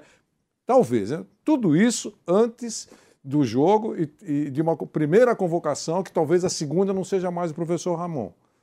Então, é só isso que eu queria observar, é que por isso que não me causou espanto. Assim. Aliás, nenhum nome me, me causou espanto. Ah, então você tá. Aí, Vanderlei, não Não, dá. você- você quer aí que não eu- dá. O Arthur não te causou espanto. Nada! O Micael Nada. não te causou não, espanto. Não, não, não, Pô, caramba, quando eu olhei Arthur, eu falei, cara, eu não sei quem é. É dentro da filosofia do sub-20. Já tem tudo Mas eu sei, mas gera espanto quando a gente vê uma convocação de uma seleção brasileira principal mas, com esses mas- nomes, mas- pô. mas- Gera um mas zero, colocou- mas Não é a colocou o treinador no coloca sub-20. molecada. Não, a gente sabe que no chat, às vezes, as pessoas não entendem. Ai, desrespeito ao Arthur. Não é. É que o cara ainda nem é profissional direito no clube dele, no América Mineiro. Jogou a sub-20 e eu realmente não conhecia. Ele pode ser um baita jogador, Mas, nunca vou torcer contra o o jogador. técnico mas ele tá na convocação da seleção principal, gente. O técnico que convocou. 90% é o técnico, pessoas- mas o técnico que convocou até da sub-20. Ah, mas não é possível que você vai me falar que você esperava a convocação Não do Arthur esperava, Micael. eu tô só dizendo então pra você- assustou. Eu imaginava bastante moleque. Olha aí. Não, mas não esses. Por quê? Porque não são, eles não são destaques ainda nos seus clubes. ele tá Ó, o mudança Santos, de- que foi destaque no Vasco, convocado pelo Chelsea, ok. O Vitor Roque, que, pô, é destaque no Atlético Paranaense, já se fala até em Real O Madrid. Robert Renan, talvez. você achou que foi que você ficou surpreso? Me espantou, mas, é, um- não. mas é um cara que eu, Eu esperava não. mais. Eu não. Mas eu, me assustou. Eu acho que o Robert Imagine se o Robert técnico Renan, fosse ter Dorival Júnior. Foi citado aqui. O Mauro citou, lembrou, porque não, tá bom. Então, se fosse o Dorival Júnior e ele pudesse fazer a convocação que ele quisesse, claro, tá certo? É, é, é, é, seria muito parecida com essa lista? Eu acho que não. Você entendeu? Porque Depende de quem chamou. É o Ramon. O Ramon vem da sub-20. Ei, Ramon, vim aqui só para E te ver. provavelmente foi chamado para isso mesmo. É lógico. Começar um processo. Um, um nome que me surpreendeu, e depois o, o Ramon até. Eu achei até que ele ia falar que, que foi uma coisa, mas acho até que ele deu uma maneirada. Foi o Martinelli, que hoje é um dos maiores jogadores do futebol brasileiro, destaque na Europa. E deu uma maneirada com o Arsenal. Né? Os caras estão para ganhar título e tal. O Martinelli fazendo gol pra caramba, jogando pra caramba. Você vai tirar pra fazer um jogo com o Marrocos, ainda dá uma iaca, o cara machuca. Pelo amor de Deus. Então acho que ele dá uma poupada boa. Eu achei que ele ia dizer isso, mas ele falou que não. Ele falou, ah, tem outros jogadores que eu prefiro e tal. Isso me surpreendeu, a ausência do Martinelli pelo que ele estava jogando. Mas se eu fosse o Arsenal e o cara me tira nessa reta de chegada do campeonato inglês, um dos meus principais jogadores, para jogar numa seleção brasileira contra o Marrocos, eu ia ficar muito bravo. Então talvez tenha feito um, um, uma relações públicas para lá na frente, quando precisar e tal, né? Esse é um jogador que seria naturalmente convocado. E ó, falando sobre o Arsenal, teve aí o Gabriel Magalhães reagindo à convocação da seleção brasileira. O Gabriel Magalhães, que é zagueiro, né? E ele fez uma postagem que ele deletou rápido pela repercussão, mas já vazou, já tá repercutindo nas redes sociais, que ele botou new job e aí botou uma bola de basquete e um emoji. Tipo assim, será que agora eu virei jogador de basquete? Porque ele viu os nomes convocados ali pra zaga e tá aí, ó. Será que agora eu sou jogador de basquete? Aquele negócio, eu não fui convocado, eu devo estar jogando basquete. Gerou uma polêmica, o Gabriel Magalhães tirou rápido, mas já deu uma repercussão. Tem motivo, Mauro César, para ele reclamar? É pelo que ele joga. Ele joga mais que os zagueiros que foram convocados, ele tem 25 anos. Ah, ele, Foram- ele, ele tem o direito de reclamar o que ele quiser, pô. O direito dele. Mas apagou, pô. É, nem ele acha que a postagem foi boa. Não, não, é porque algum Ah. assessor ligou, né, gente? A gente sabe. Tira isso daí agora. Você Ah, fez agora já foi, pô. Agora é já tarde foi, demais. deixa. Para mais. Deixa, ele tem o direito de querer jogar na seleção, claro. Ele está jogando num time que está liderando o campeonato, está em ótima fase o, o, o Arsenal. Ele tá em boa fase. Tá jogando bem, é natural. Mas como eu falei, eu acho que assim, essa convocação ela não tem nada assim de definitivo. Ah, então o Rony vai para a Copa Acho do que Mundo. pra ele tem, Porque- viu? Depois dessa aí, acho que lê dancê. Depende, o técnico não vai ser esse, então É. o outro técnico, quando chegar ao efetivo, vai ver ele jogando bem, vai convocar se ele estiver jogando bem. Vai chamar, não vai ter essa. O Tite chamou o Bremer depois de, sei lá, um, dois jogos que ele viu o cara jogando, pô, que ele trabalhou com ele, levou para a Copa do Mundo. Então, muita coisa vai acontecer. Agora, isso aí pagou, pô. Por que ele não deixou? Tava tão bom, pô. Mas você acha que hoje ele mereceria mais que Ibanhes, Ibanhes e Robert Renan, por exemplo? Porque Éder Militão e Marquinhos são unanimidade. Ah, tanto faz. Tanto faz. Não tem a menor diferença. Merece mas tanto faz.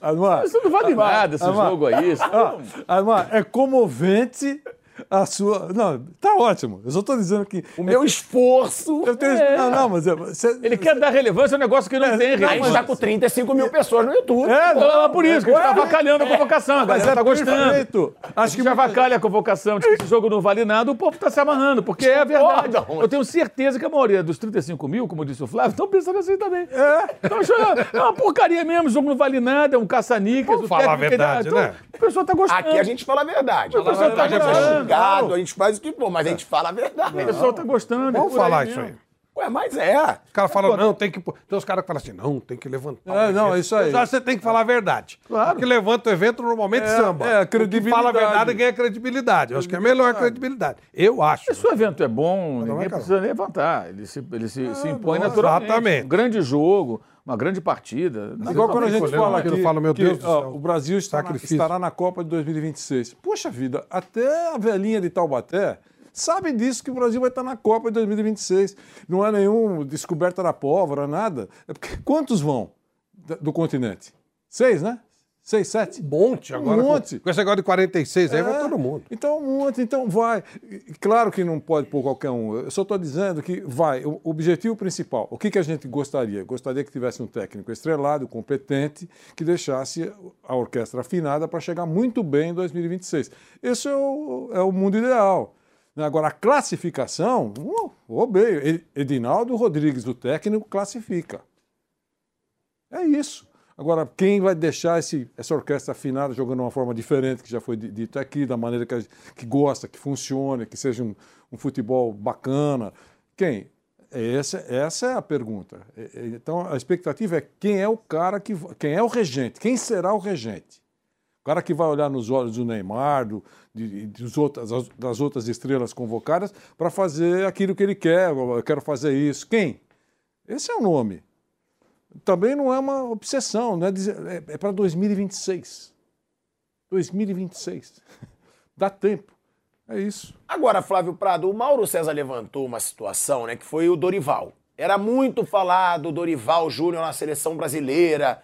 Ah, será que a seleção vai tirar o Dorival do Flamengo? Será que ele vai abrir mão do Flamengo pela seleção brasileira? Será que o Flamengo vai conseguir manter o Dorival? O Flamengo demitiu o Dorival e não se fala mais no Dorival. É, não renovou. Renovou o contrato. Não renovou o contrato com o Dorival e não se fala mais no Dorival Júnior. Você era um defensor do Dorival Júnior na seleção. Por que, que você acha que não é mais falado o nome do Dorival na seleção? Você concorda com o Vanderlei que eles queriam holofote? Pô, tirar o técnico do Flamengo, ou então falar que vamos tirar, vai gerar mídia, vai ser falado. um o que, que fator aconteceu? importante. Então, há um fator importante a se considerar. Quem escolhe o treinador? Isso aí, diretor né? técnico. Tem alguém que. Quem é o diretor técnico? Tem isso aí? Não. Não, não tem. Tinha, vai. Era o Juninho Paulista? Juninho saiu, né? E aí, quando saiu, todo mundo comentou aqui, agora como é que vai ser a formação e tal.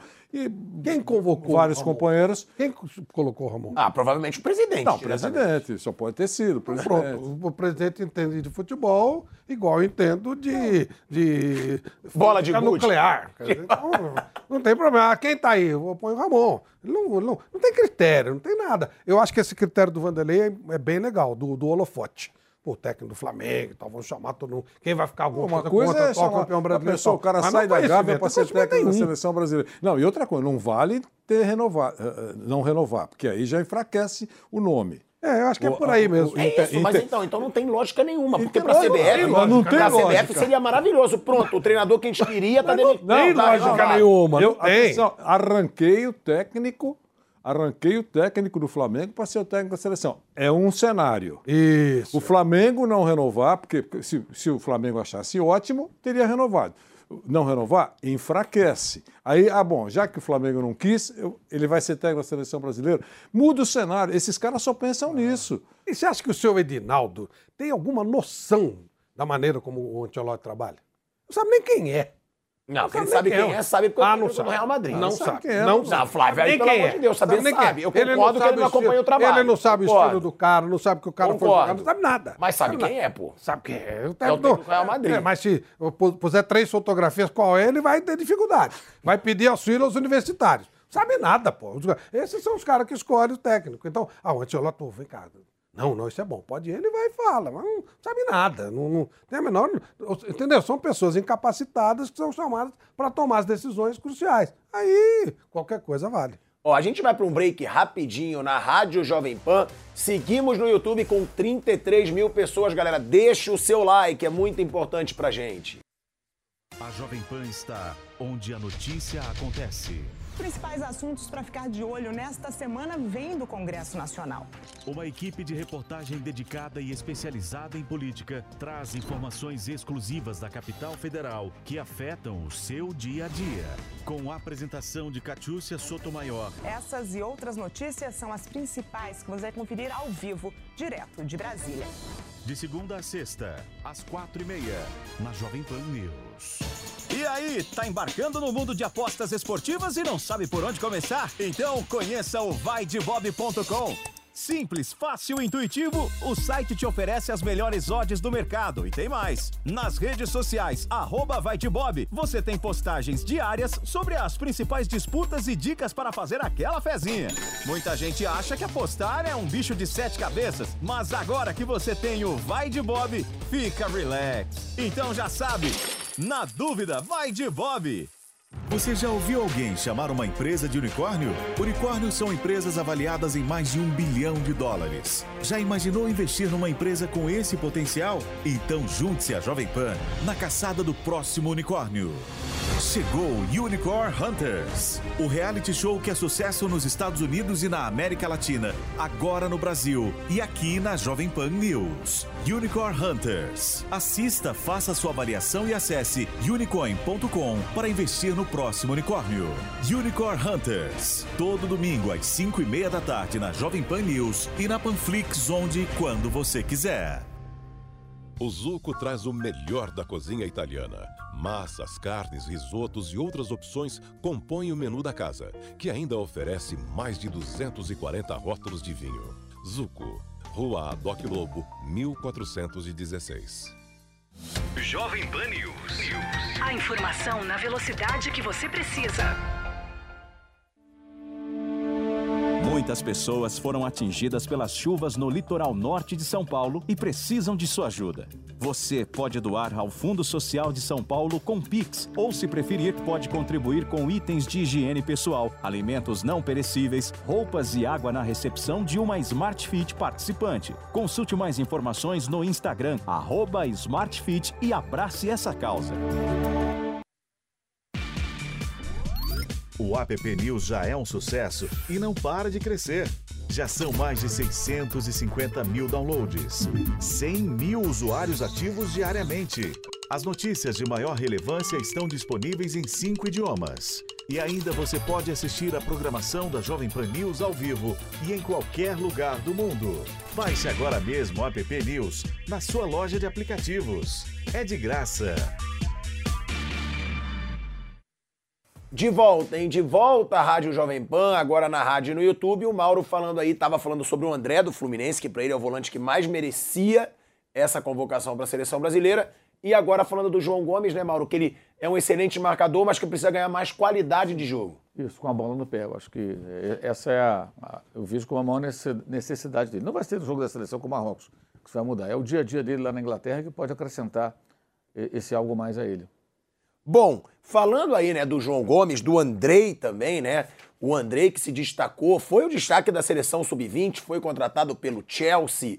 O Andrei que conseguiu ser o artilheiro da competição junto com o Vitor Roque, sendo volante. Então, é um moleque que se destacou no Vasco, já foi contratado pelo Chelsea e agora ainda não sabe onde vai jogar, porque ele tem que ser emprestado para algum clube, porque ele ainda não pode defender o Chelsea, o Palmeiras queria. Vai ficar no VAR? Não Acho que já acertou então? Acho que eu Sim, saiba, já Pelo menos, é, é, acertou por quatro meses. né? Então vai permanecer no Vasco o Andrei. E a gente está falando aí do Andrei e estamos falando do João Gomes. E vai ter clássico carioca entre Flamengo e Vasco. Mauro César Pereira, essa situação Flamengo e Vasco, o Flamengo chegando de mais uma derrota em mais um título disputado, pressão de torcida, mas também não interfere muito, né? Porque o Flamengo já está praticamente garantido. Já está classificado, É, se vencer, ele garante Com a melhor o primeiro, campanha, eu digo. o primeiro lugar, né? Se vencer esse jogo contra, contra o Vasco. Se não vencer, ainda tem a chance contra o Fluminense, Fluminense. quarta-feira, de garantir essa primeira colocação. A campanha no, no Campeonato Carioca é muito tranquila, né? Jogou partidas com o time reserva, ganhou clássico com o time eh, reserva barra garotos da base, eh, jogou jogos só com os meninos.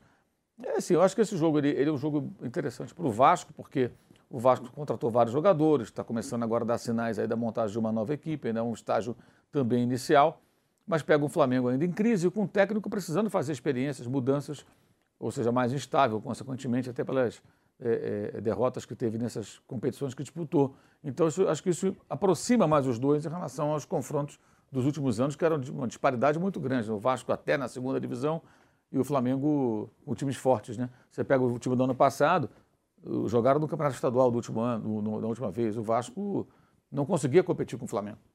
Nitidamente não conseguia competir. Foi um ano que o Vasco jogou a Série B, sofreu para subir e o Flamengo, com todos os problemas, ganhou a Libertadores e a Copa do Brasil. Então, patamares, como diria o Bruno Henrique, aliás, voltou a treinar, né?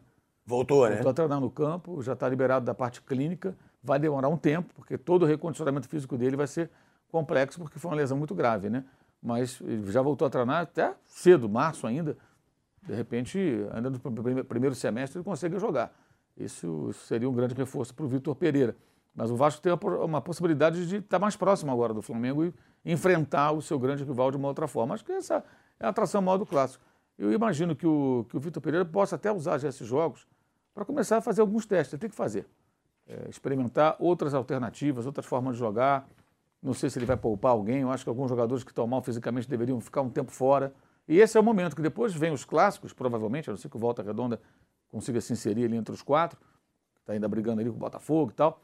É, é a última chance que ele tem de fazer alguma experiência é nesses jogos agora. Depois são jogos eliminatórios e é final. Ou seja, vai- vai vão ser jogos de mais importância, embora seja o estadual, é o que ele vai ter ali naquele momento para disputar. Você acha que ele pode ir com três zagueiros, como está sendo dito? O Vene Casagrande trouxe essa notícia. Ele, ele não jogou com três zagueiros no jogo passado. Isso aí é, um- é uma, é uma distorção. Ele usou um volante para fazer a saída de bola pela esquerda. Isso não é jogar com três zagueiros. É diferente. Quando o time tinha a bola, o Thiago compunha o meio campo, Thiago Maia, tanto que aparece até na área ali para cabecear e tudo, manda a bola na trave. É, mas na hora de fazer a saída, ele faz. Normalmente, o volante que vai apoiar os zagueiros na saída com três, ele vem trabalhar por dentro, é muito comum. Ele sai do meio-campo, vem trabalhar no meio, do, os zagueiros abrem, ele fica no centro e faz a saída. Ele fez diferente, ele colocou o Davi Luiz nessa função, o Fabrício Bruno na direita e o Thiago Maia na esquerda. Para quê? Para liberar completamente os laterais. Ele não tem pontas, ele não tinha no time titular. E aí os dois laterais atuaram como, como pontas, como alas, agredindo, tanto o Varela na direita quanto o Ayrton Lucas na esquerda. Então ele queria abrir o jogo e empurrar os laterais, do, que são alas, que aí joga realmente com três zagueiros, o Del Valle, lá para o campo deles, para impedir que eles viessem brigar aqui pela bola, atacar o Flamengo pelos lados. Essa foi a estratégia, que eu acho até que funcionou bem no primeiro tempo, tal a quantidade de situa- situações criadas. Mas isso não é três zagueiros. E quanto o Botafogo também foi um híbrido. Ele jogou com o, o, o rapaz lá, o Cleiton, né? o, o, o zagueiro da, da base, que é rápido, é bom jogador, é, formando quando o time perdia a bola como lateral, como terceiro zagueiro, mas quando o Flamengo tinha a bola era linha de quatro muitas vezes, ele ficava como lateral esquerdo. Então não é exatamente com três zagueiros. Isso depende muito de ter treinado o time assim. E para jogar com três zagueiros, ele vai ter que sacar alguém do meio campo, ele firmar com três zagueiros. Que aí seriam três zagueiros, o Varela e o Ayrton Lucas. Aí sim, né? Os três zagueiros, o Varela, o Ayrton Lucas, e ele tem zagueiro aberto lá, tem bons zagueiros. E aí o meio campo com quem, quem sai, a não ser que, por exemplo, lá vou poupar o Pedro. Pedro acho que está precisando de uma parada, o Pedro não está bem fisicamente, cansando, é, é, talvez precise dar um tempo. É, digamos que ele faça isso, estou dando só um exemplo, tá? poderia ser outro jogador. Aí ele vai pôr mais um zagueiro, libera os laterais, pode ser. Mas ele treinou isso quantas vezes? Não sabemos. Isso tem que ser treinado, não dá para chegar na hora, escala, põe lá, dificilmente vai funcionar. Ele fez realmente esses treinos com essa puxada do, do, do Thiago para fazer a saída de bola. Ele pode ter treinado também com três zagueiros mesmo. Rodrigo Caio, Felipe Luiz, Fabrício Bruno. Aí, no caso, poderia ser Fabrício Bruno, Rodrigo Caio e Davi Luiz, talvez, nessa ordem. É, pode ser.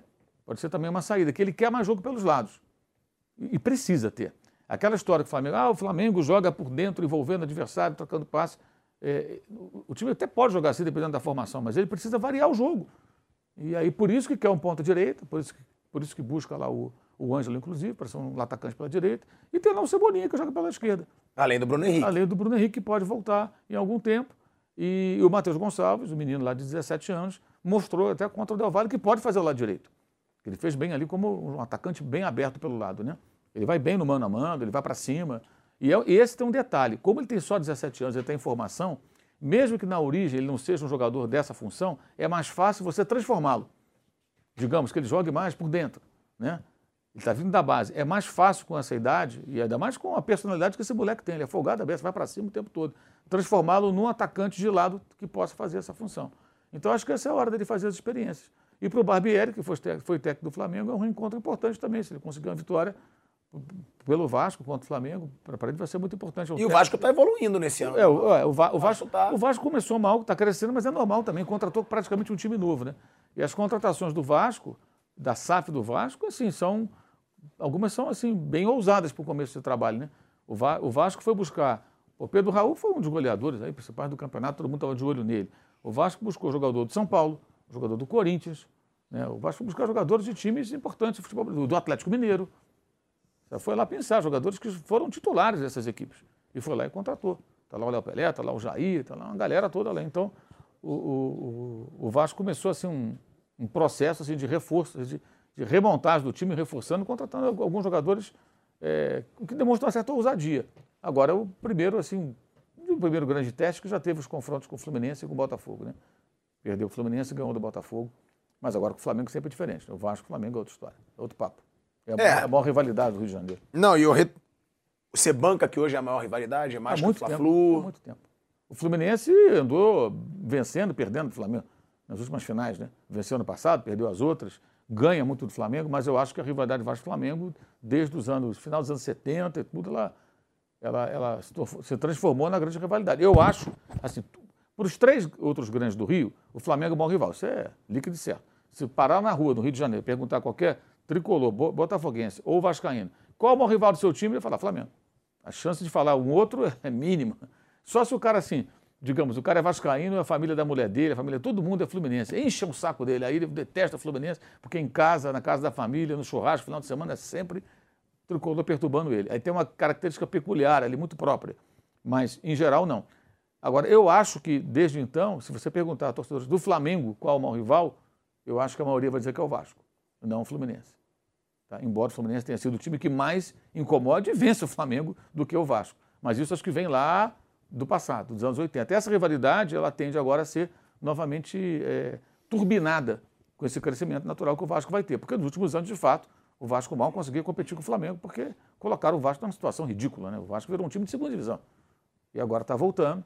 Então acho que esse jogo pode marcar aí uma retomada de novos grandes duelos entre os dois, tomara que seja assim, porque foram muitos duelos super importantes, especialmente do final dos anos 70 para cá. E ó, o Vasco vive um período complicado em confrontos com o Flamengo, tá? O Flamengo perdeu só um dos últimos 20 jogos contra o Vasco. São 11 vitórias, 9 empates. Então aí, ó, e só perdeu Aqui, ó. Um perdeu apenas um dos últimos 20 Você lembra o que aconteceu nesse jogo, né? O Flamengo estava envolvido com Supercopa, aí depois vinha, acho que Libertadores e tal. Aí teve uma derrota para o Vasco no, no Maracanã. Que, aquele jogo foi até visto, esse resultado foi tão surpreendente que foi visto quase como. Não foi uma zebra pelas camisas envolvidas, mas pelos times foi. Eu estou falando, o Vasco há muito tempo não consegue competir com o Flamengo. Tem jogos que o Vasco parecer um time pequeno. Então a diferença técnica. Isso vai acabar. Assim, o Flamengo ainda tem um elenco mais forte. Mas agora o Vasco já está montando um time que dá para encarar. Entendeu? Dá para fazer jogo mais. Jogo duro. Jogo, jogo mais duro, encarar, mas não, não aquela coisa. O Vasco fazer o jogo da vida para não perder. Que aconteceu algumas nove empates aí, tem empates com o Vasco com as calças na mão se segurando. Isso agora muda completamente. Então acho que essa rivalidade ela vai, vai ganhar um, um, vai ser um novo impulso, né? O que eu acho extremamente necessário. E tem alguns elementos, né? Vanderlei, Flávio. Além de ter um time mais forte agora, teve aquela declaração do dono da 777, né, Mauro? Que ele falou, a partir de agora não vai ter mais confronto desigual. Ele falou que era o, era o, último com aquela disparidade. Aí, então, aí, é... não, né? Porque a disparidade ainda existe. Mas então, não vai é. ter mais confronto desigual, é, né? É, aquela o disparidade. Ele, o que ele falou foi um exagero, que ele, ele prometeu ali, praticamente prometeu ao, ao torcedor do Vasco, que o Vasco não entraria mais em campo com. que era o último, porque foi no Campeonato Carioca, eles não iam jogar mais no ano passado, né? Só no outro Carioca esse ano, porque o Vasco estava na Série B. É, e não estava nas competições que poderia enfrentar o Flamengo mais. Então, ele, o que ele falou praticamente foi que o Vasco não teria mais um time mais fraco que o Flamengo. O Vasco tem um time mais fraco que o Flamengo. Mas agora já tem um time que, embora seja inferior tecnicamente, um elenco não tão rico, ele já se aproxima um pouquinho e com jogadores de qualidade que eu acho que, se bem treinados, eles conseguem enfrentar o Flamengo como os times anteriores não conseguiam. Alguns times eram fraquíssimos. Gente, não estou falando nenhuma, nenhuma novidade. O Vasco virou um time de Série B nos últimos anos. O Vasco jogou cinco campeonatos da Série B. Cinco. E dois seguidos. Foi repetente Série B. E o detalhe, em diferentes momentos. Rebaixado lá em 2008, aí jogou 2009 e continuou subindo, caindo, subindo, caindo. É diferente, por exemplo, do Corinthians caiu uma vez, não voltou mais.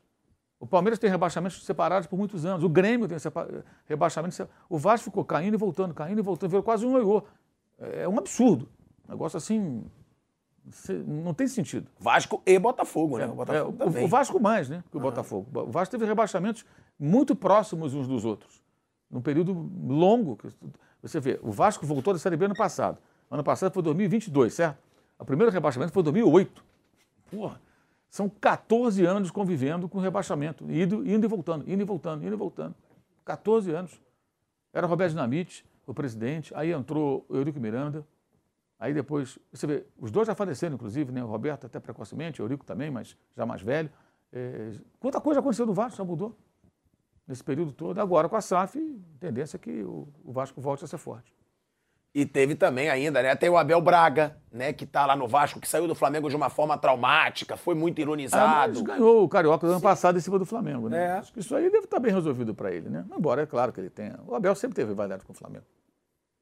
Ó, o Zico faz aniversário hoje, tá? Então, parabéns. Setentinha. 70 anos de Zico, tá? Então, é, parabéns pro Galinho, como ele é chamado. É um cara que é muito gente boa. É uma das pessoas mais simples aí do futebol brasileiro. Mandar uma mensagem para ele. Se eu não digo manda, a mais simples, né? Porque é impressionante um cara que foi craque como ele, ser humilde como ele. E é verdade, né, Vânia? Não, Impressionante a humildade do Zico. Ele não tem assessor de imprensa. Por isso que eu sou. Ele mal... atende o telefone de todo mundo que, eu sou mal Porque eu, eu, eu, Vanderlei, quase todos nós, né? Mas a gente conviveu muito com o Zico. E, e aí você tem que pegar agora a marra. Um monte de assessor, não sei o quê, de Zé Mané, né? Pô, é verdade, o Pelé, você não tinha o menor problema. O Zico era com, com o Vanderlei, não tem hoje assessor de imprensa. Chegava lá, Galo e tal, não sei o quê.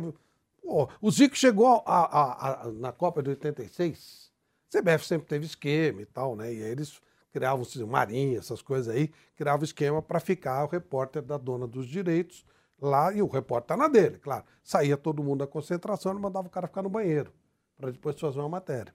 Lembra que o Zico tava com negócio de vai jogar, não vai jogar e tal? Quando o Zico soube disso, ele deu a entrevista, depois ele saiu e falou: os outros estão aí também, eu vou dar entrevista para todo mundo. E saiu e atendeu todo mundo. Esse é o Zico.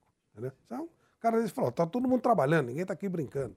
Esse, esse, é, essa é uma, uma das, das, das muitas uma situações delas. do Zico. Uma, uma delas. delas. né? Então, o cara, putz, jogar pra caramba, simples. E aí você começa a ver Zé Mané com um monte de frescura. Aí, aí ah, é invocado, é aí é chato, é, é fresco. Caramba, você. Eh, talvez eu tenha nascido não tá na época errada. O, os craques não tinham, não tinham assessoria. Os, o Zé Mané tem um monte de assessor, você fala, bom, alguma coisa não tá batendo aí, tem alguma coisa que não. Eu não consigo, eu tento, mas eu não consigo, sabe? Eu fico, eu acho ridículo aquela coisa assim, assim ó. Aí você vê qualquer jogadorzinho. Quando o cara chega, fica aquele, ó. Então eu falei assim, caramba, já pensou se o, Impressionante. se o Pelé entrasse, se o Zico entrasse, se o Garrincha entrasse, se o Cruyff entrasse, como é que ia ser? Flávio Zico não tem assessor de imprensa, ele atende todo mundo que liga pra ele. É surreal. É, incrível. surreal. Ele, É incrível. ele é surreal. É incrível, é incrível. O velho Vamp, eu acho que vai até fazer uma homenagem pra ele aí, eu não vou revelar, mas o velho Vamp, eu acho que vai fazer uma homenagem ao maior ídolo do Vamp, né, no futebol. E o o Vamp Vampeta é fala. outro também. O nível do Vampeta, que o Vampeta virou nosso amigo. Claro! O Vampeta foi um dos maiores jogadores do- dos últimos tempos no Brasil, talvez um dos maiores volantes. Cara simples, tranquilo. Quando o cara é muito bom, ele é simples. Quando o cara é muito cheio de frescura, hum, tá escondendo alguma coisa, tá querendo mostrar que é mais do que é. Por isso que eu sou simples desse jeito. Você. Ó, o Zico, ele falou sobre alguns temas aí em entrevista ao jornal O Globo, e a gente vai colocar, né, 70 anos do Galinho, monstro. É, para mim é ídolo nacional, claro, as pessoas misturam muito com o Flamengo, mas pela postura, pelo que jogou, né? O Flávio Prado tá falando aqui como uma pessoa que não é flamenguista, é Vanderlei Nogueira. Muito acima do- de, de, de, de regionalismo. Muito, mas muito, muito, muito. Zico extrapola qualquer situação. O Zico, só pra você ter uma ideia, vou contar muito rapidinho que eu sei que tem. Eu tinha que fazer uma entrevista com o Baggio, pra TV Bandeirantes 89. Aí eu chego em Firenze, Baggio, narizinho empinado e tal. Pedi ajuda do Dunga, narizinho empinado, não dá a mínima bola. Aí o Baggio está saindo, é a minha última chance, né? Eu viro e falo assim, Baggio, eu trabalho na TV do Zico e ele pediu pra você me atender. Ele tava indo, sabe quando o cara já vai aquela. Ele parou e falou assim: Você é amigo do Zico? Eu falei: Eu trabalho na mesma emissora que ele. Ele mandou um abraço pra você. O homem virou. Pô, ele chegou a falar Bandeirantes do canal do esporte, que era o slogan na época. Só você, só usando o nome do Zico. E aí ele conf- confirmou aquela história, que ele tinha fita, que ele ficava vendo o Zico bater na bola para aprender como é que fazia. Baggio, Roberto Baggio, um dos maiores jogadores da seleção italiana. Só para se ver o que é o Zico. Estão falando da Itália, tá? Não é só Brasil, não. Zico é isso aí, é essa, essa coisa assim que extrapola qualquer regionalismo. Eu queria dar dois detalhezinhos para quem não conheceu jogando futebol o Zico, uma proximidade maior. O Flávio acabou de dizer que ficava treinando faltas, essa coisa toda. Né?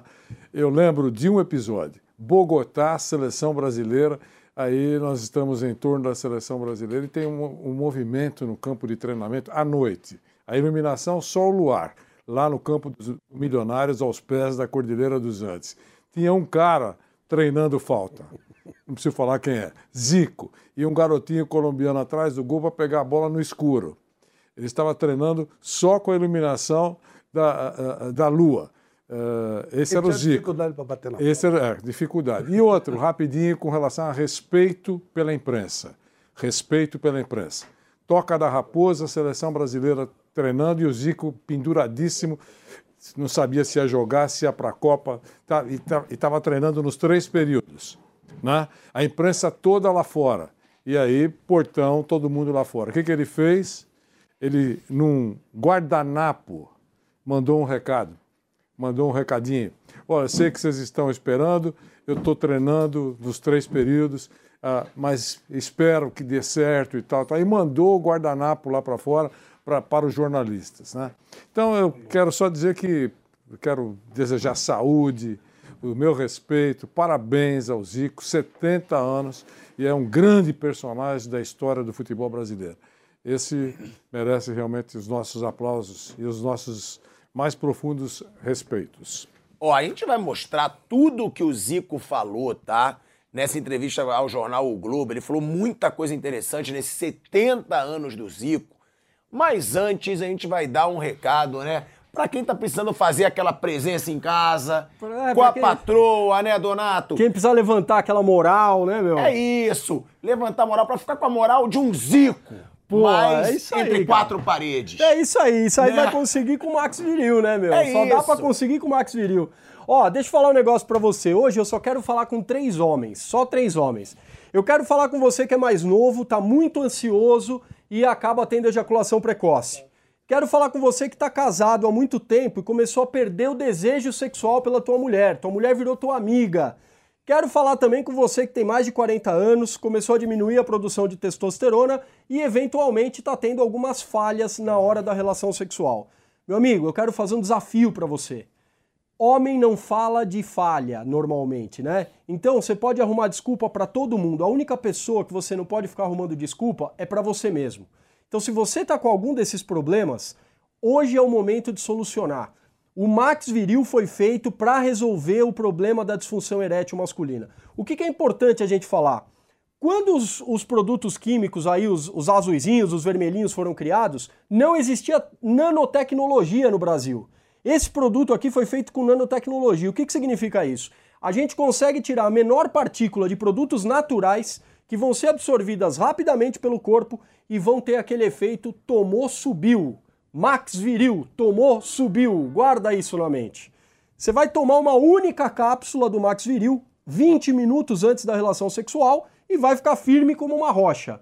Agora, o que eu mais gosto dele é que ele é tão concentrado que se você tomar uma cápsula a cada três dias, você vai ter a função de tratamento. O que, que significa isso? Teu corpo volta a produzir testosterona de uma forma natural, você faz uma reposição de minerais e aí você resolve ejaculação precoce, você recupera o desejo e você recupera a sua potência. Quer saber mais? Tem que ligar agora no 0800 042 1080. E você tem que ligar agora, não porque eu vou fazer uma promoção maravilhosa, mas você tem que ligar agora porque esse produto funciona, meu amigo. E você vai recuperar uma coisa que você não tem há muito tempo, talvez, que é a autoestima. Não, tudo bem, maravilhoso, funciona, mas tem que dar promoção também. Então vamos dar promoção. Porque Deixa a que tá galera aqui atrás. É promoção. metade do preço? Eu vou galera- fazer o seguinte, eu vou galera- levantar. A galera eu vou quer, levantar. A galera quer a promoção, Donato. Hoje- pra quem tá agora, aqui Agora, com a gente. é Qual o seguinte, promoção? eu preparei um lote de 200 kits, 200 pessoas vão poder adquirir o Max Viril por menos da metade do preço, 60% de desconto para quem ligar agora. O telefone tá aí, ó, 0800 042 1080. E além disso, eu vou mandar de presente esse produto aqui que a gente está vendendo esse produto, sabia? Começou Ele a vai de fazer brinde. vai de presente, é o Max Viril Control, não é nem brinde, é um presentaço. Esse aqui é um gel que acaba com ejaculação precoce.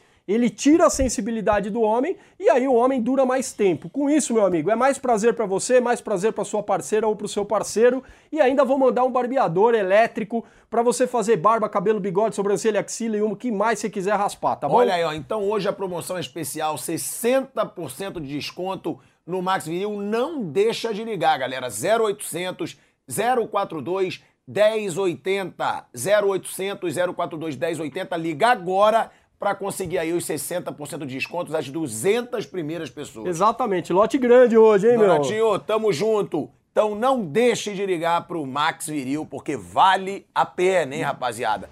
Voltando a falar do Zico, né? Sobre o aniversário do Galinho, a gente vai pra um break rapidinho na Rádio Jovem Pan. Seguimos no YouTube. Futebol na Jovem Pan. Um show de informação e opinião. Aqui, a mais vibrante transmissão com a palavra de quem faz o jogo e a emoção da bola rolando.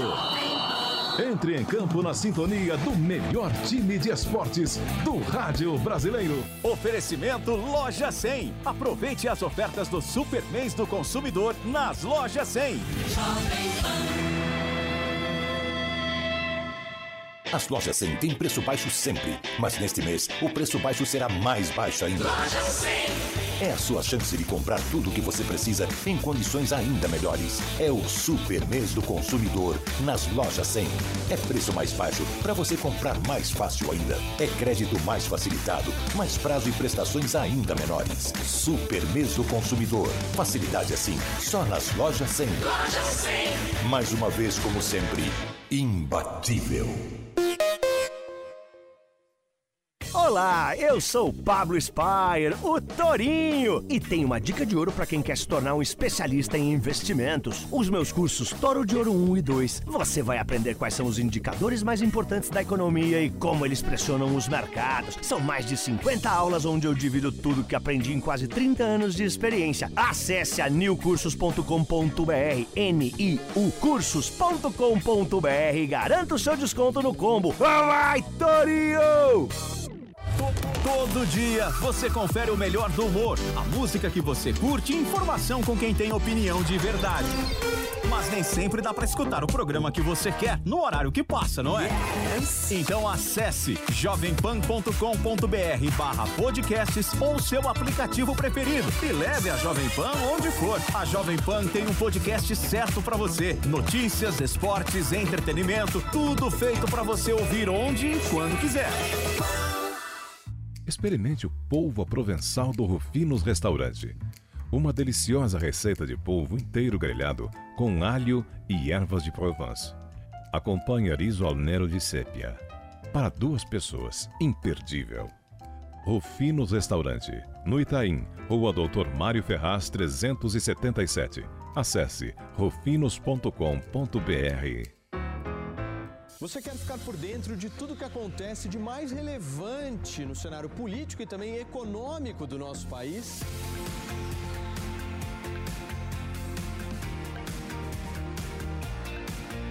O seu lugar é aqui. Aqui tem debate, aqui tem discussão, aqui tem opiniões divergentes. Esse é o nosso 3 em 1 a partir das 5 horas da tarde, ao vivo, na Jovem Pan News. Grande honra que eu vou ter na carreira, que é fazer um. Não posso falar porque ainda está na fase, mas hoje, exatamente no Natal Rubro Negro 70 anos, está lá um teaser do produto que a gente vai fazer para o Zico. Agora a gente deve lançar no meio do ano. Legal. É muito legal, muito bacana, muito bonito. Né? E, é- e ainda é pouco para o Zico, Zico 70, dos mesmos criadores de Pelé 70 mesmo. Então é uma honra estar a gente fazendo também Zico 70. E é nesse nível, né? É nesse nível a história que o Flávio contou do Roberto Baggio e tantos outros. Mas eu vou pegar uma frase de alguém que conhecia muito bem o Zico, conhecia muito futebol e é um cara que eu costumo chamá-lo de futebólogo, que era o Neném Prancha, que é uma figura fantástica do futebol do Rio de Janeiro. Ele dizia o, Neném o seguinte: do jeito que as coisas vão, daqui a pouco vão tirar a bola de campo e os jogadores nem vão perceber. Isso o Neném Prancha falou antes do Zico estrear no Flamengo, em 71. Ou seja, o- essa percepção que o Zico está falando, e não foi a primeira vez que o Zico falou, a gente já via falando dos anos 60, porque essa frase do Neném Prancha que é dos anos 60, falando de um pouco do aspecto tático, muito do aspecto coletivo, físico, que acontece, que é como disse o Flávio, o futebol é diferente, melhor, pior, algumas coisas são melhores, outras piores. Eu, possivelmente, iria ver o Messi em campo, queria ver o Cristiano Ronaldo, os jogadores novos, o Mbappé certamente e tal, se eu fosse como torcedor.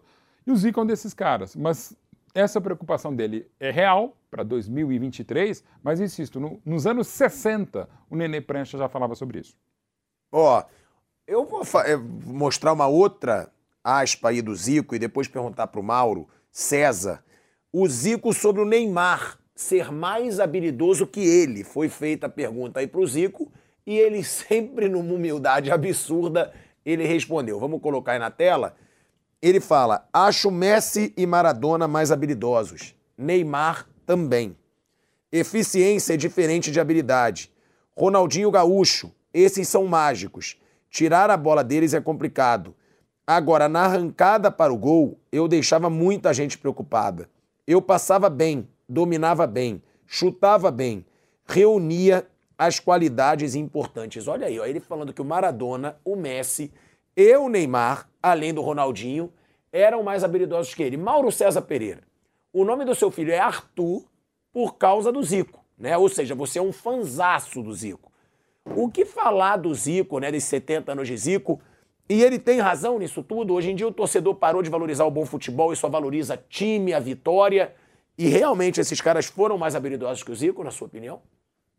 É, assim, essa questão do, da valorização, da pouca valorização do jogo, eu acho que você pode resumir que aqui no Brasil, coisas como, por exemplo, o importante é vencer, é melhor, né? melhor vencer jogando mal do que perder jogando bem. Que é uma distorção bizarra, né? Porque você associa fazer mal o seu trabalho à vitória e fazer bem o seu trabalho à derrota. Ao contrário, geralmente quem vence é quem joga bem. Circunstancialmente, você, circunstancialmente no futebol, você joga mal e vence, mas essa não é a regra, essa é a exceção. Mas quando isso acontece, o time joga mal e ganha uma partida, as pessoas usam essa muleta, frequentemente. É, enfim, e temos aí vários exemplos de times que praticavam futebol medonho até, mas que de alguma forma eram competitivos na, na draga do futebol praticado no Brasil em vários momentos dessa história recente. E aí você valoriza, às vezes, um futebol realmente muito abaixo do que poderia ser. É, eu acho que tem um quê de saudosismo, é natural que assim seja, mas de fato isso, para mim, é uma constatação. É, e acho também que é, são coisas diferentes, técnica e habilidade. O Zico tinha habilidade, claro que tinha, mas ele era, para mim, eu, digo igual o Pelé. O Pelé era, eu falei o dia da morte do Pelé, o Pelé era nota 9 ou 9,5 em tudo, por isso que ele era o 10. Ele fazia tudo bem. Agora, o Garrincha driblava melhor do que ele, outros cabeceavam melhor do que ele, um outro matava no peito melhor que o Pelé, se, é que isso era possível. É, sempre tem alguém que faz uma coisa melhor que o Pelé, um outro grande jogador. Às vezes nem tem tão grande jogador, mas é bom num fundamento bem específico. Mas ele fazia tudo direito. Até da porrada ele sabia dar nos caras. Quando tomava cacete, sabia revidar. Não tinha VAR, né? Então ele conseguia. Até nisso ele tinha a malandragem ali de saber como se impor na intimidação, não aceitar intimidação. Coisa que o Zico não, não, nunca teve, não. Nisso o Pelé era bem melhor. Mas enfim, o, o Zico, Pelé, jogadores assim, eles são muito técnicos, que é passe perfeito, a virada de jogo, a lucidez dentro de campo. É, outros são mais hábeis com a bola. A bola parece que tem uma relação diferente com eles. O Lemar ele é mais artístico, né? Do drible, aquela chamam de magia e tal. O Zico não. O Zico ele era muito mais objetivo. Ele falou da arrancada durante boa parte da carreira dele. E para quem quiser ver um monte é, jogadas de gol ou que quase resultaram em gol, ou passe para gol, de arrancada lá de trás, de pegar a bola e olhar assim para o gol e sair passando por todo mundo quando ia ver, ele estava dentro da área, no início da carreira principalmente. Depois, com as contusões, também com o passar do tempo e tudo, as mudanças no futebol, essas jogadas passaram a ser menos comuns. Mas cansou de fazer jogadas assim. E o Zico não era só um atacante, ele era, ele era um meio-campista que tinha uma participação grande na chegada na área, porque ele participava da construção das jogadas, dos passes em profundidade. Tem vários, tem pela seleção, tem pelo Flamengo, tem um monte, tem um monte. Quem tiver dúvida é só pesquisar um pouquinho no YouTube aí, que vai ficar o dia inteiro vendo e vai, vai cansar de ver. Não vai cansar porque é bom demais. Então, eu concordo com essas, com essas observações e acho que falta muitas vezes mais discussões sobre isso e uma, até uma reflexão, né? porque a gente é muito resultadista no Brasil, né? o país é muito resultadista, o torcedor, e isso muito alimentado por muita gente e tal, especialmente essa coisa que eu acho abominável, que é melhor vencer jogando mal do que ganhar jogando, perder jogando bem o, o que é uma tremenda distorção, e isso já se repetiu inúmeras vezes para justificar trabalhos ruins que eventualmente fazem ali um brilhareco. Né? O cara, o trabalho não é bom, técnico, jogadores, mas aí ganha um jogo de certa relevância, aquilo ali ganha uma grande projeção e, e a qualidade do jogo fica para trás. E o Zico, ele ainda fala sobre o técnico da seleção brasileira, o próximo treinador da seleção brasileira. Ele fala: tem que ser incontestável. Olha aí o que, que o Zico fala do novo treinador da seleção brasileira. Meritocracia. E aí ele diz: pode vir de baixo, ganhar embaixo, ganhar torneios internacionais. Não pode sair de jogador e de repente é o treinador da seleção. Teve experiência, ganhou Libertadores, Mundial. Acho uma puta sacanagem o Murici não ter sido técnico da seleção. O que valeu o esforço dele? Tem que ser deputado, prefeito, governador. Quando chega lá em cima, o que vier dificilmente chega algo que não viveu. Carlo Ancelotti é o número um. Adoro. Foi campeão com brasileiros. Considero o número um. No Brasil, vejo Cuca, Renato Gaúcho. São caras que ganharam tudo. Dorival Júnior também. Essa é a opinião do Zico. Vocês concordam com a opinião do Zico, que tem que ser um cara que já ganhou, que não pode chegar ali do nada? Aí sim, mas agora o nome. Qual o termo que ele usou exatamente? Incontestável? Incontestável. Esse não existe. Não vai ter. Assim, quer dizer, teria se fosse o Guardiola, teria se fosse talvez o Klopp, até o Ancelotti vai ser contestado, embora seja praticamente no mesmo nível, mas no Brasil não tem. Ele citou alguns bons nomes, eu não, e, e, insisto, eu não sei qual é o treinador que eu gostaria para o Brasil. Sim, Guardiola, impossível. Klopp, impossível. Ancelotti, talvez seja, aí seria ótimo. Mas outro nome no Brasil, eu não sei, para deixar muito claro. Eu, e não é só porque eu sou muro betting, sou difícil de decidir. Eu não tenho a menor ideia. Vander. Não, eu acho, vou repetir que a gente fala aqui, o, saber que o, o, Zito, o, o Zico tem essa linha é ótimo. Eu defendo um estrelado, importante. E aí, claro, é inerente, é um ganhador. Mas eu defendo um técnico top de linha. Mesmo assim será contestado, como disse o Mauro Betting, qualquer um, né? Será. Acho até o Guardiola. Alguém já vai achar um defeitinho. Se você quiser achar defeito, é, você sempre encontra. Né? Então, até o Guardiola. Mas tem que ser um cara estrelado para dirigir a poderosa seleção brasileira. Um técnico uh, tampão, técnico, ah, vamos acreditar porque o, o, o, trabalho dele tem sido bom. É um negócio paliativo. Vai entrar e já vai ficar eh, sendo fritado. E é isso que eu entendo. De seleção brasileira, eu espero que realmente seja um nome top, importante. E que o diretor técnico seja alguém que conheça futebol efetivamente, inspire respeito, enfim, possa olhar no técnico que está no, no, banco e conversar de igual para igual. É isso que eu espero. Isso não seria mesmice. Vamos aguardar. E ó, teve aí um episódio lamentável ontem Nossa. no jogo do Botafogo contra o Sergipe, tá? Copa do Brasil, o Sergipe conquistando uma classificação heróica e aí o Botafogo faz um gol no acréscimo que já não era mais acréscimo, no escanteio que não era escanteio. Teve pancadaria, teve aí dirigente do Sergipe sangrando dentro de campo porque tentaram agredir aí o bandeirinha. Ele tentou agredir, né? E acabou levando uma bandeirada no. Sim, virou uma confusão toda, polícia dentro de campo. Vamos lá, né? Vamos deixar uma situação clara que o goleiro do Sergipe. Dida. Dida. O Dida, ele sai de campo falando que a CBF é uma vergonha. Falou que não é novidade. A CBF é uma vergonha há anos, na minha opinião. Emerson Sheik já falou isso também. Com a Jogando do Botafogo, Botafogo, inclusive. inclusive, já falou que a CBF é uma vergonha. É realmente foi prejudicado o Sergipe. É, não era escanteio, deu mais acréscimo então, do que deveria. A pergunta: se fosse o Botafogo vencendo, ele teria acabado o jogo antes? O goleiro que falou que a CBF é uma vergonha é o goleiro que, para mim, cometeu um pênalti no primeiro tempo, que não foi marcado. É, seria talvez marcado pelo VAR. No, o árbitro não estava muito bem posicionado do Braulio, que a gente está vendo aí as cenas depois da confusão. É, eu teria marcado o pênalti. Pela televisão, claro, não estava presente no estádio. Com o VAR possivelmente teria sido marcado, mas é um lance que ele sai da meta, não atinge a bola, só atinge o jogador do Botafogo. Pênalti do Dida, o que diz que a CBF é uma vergonha. Até concordo que em muitos casos é. Mas é o mesmo goleiro que errou a bola e fez um pênalti que o juiz não marcou no primeiro tempo. Depois, nessa sequência de 78 escanteios no final da partida, teve um lance que o Botafogo reclamou de uma bola do braço, que pareceu bater no braço, porém é uma bola desviada no zagueiro do Sergipe, que eu não marcaria. Também aceito outras discussões. Quanto aos acréscimos, me pareceram justos, apesar de que, de fato, o tempo já havia escorrido mais de 30 segundos quando saiu o milionésimo escanteio e saiu o gol. É, lembrando sempre que quando você mostra o tempo, é o tempo mínimo. Você não pode fazer menos do que aquilo. Você pode fazer um pouquinho mais. Ok, tá, tá discutível, dá para discutir. Concordo contigo nessa, pilhado que não houve o escanteio. O que daria origem ao gol, não houve escanteio. Mas, de modo geral, é, eu acho que a arbitragem não foi boa, né?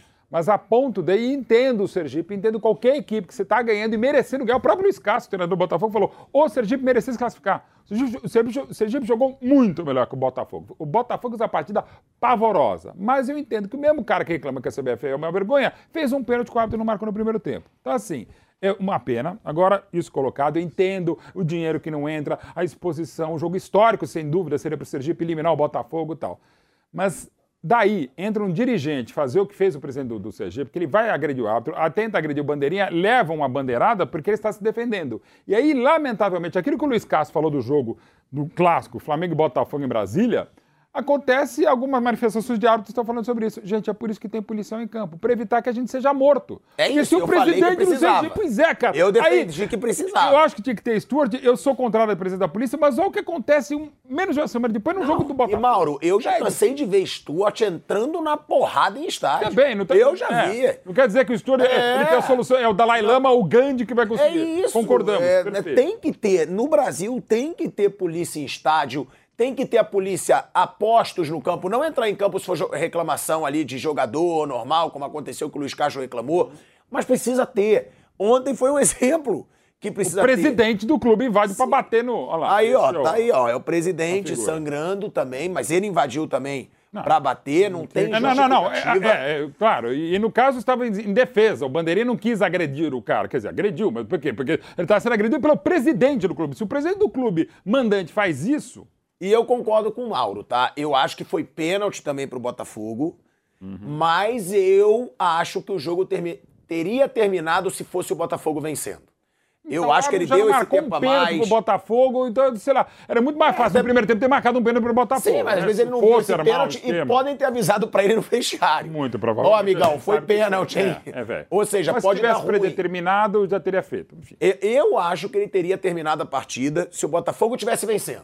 Pronto, terminou. Eu acho que o, o exagero no acréscimo, como você falou, 30 segundos, e ainda deixar o escanteio acontecer, um escanteio que não existiu, eu acho que o torcedor do Sergipe tem razão para estar revoltado. Claro que não é justificativa para invadir campo, porque seria histórico.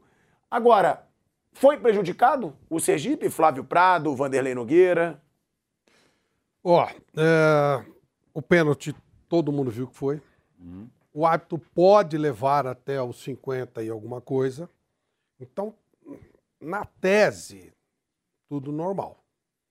Mas a possibilidade dele ter terminado antes, se fosse o Botafogo, também é muito clara. Também, você pode. Mas você, aí é o se e é a lógica do, do futebol que a gente tem aqui. Agora, ontem eu acho que eu, eu entendo toda a revolta do pessoal do Sergipe, mereceu ganhar o jogo, tudo que foi dito aqui tá ok. Agora, passaram do ponto muito mesmo que eles tivessem razão. E não é o caso.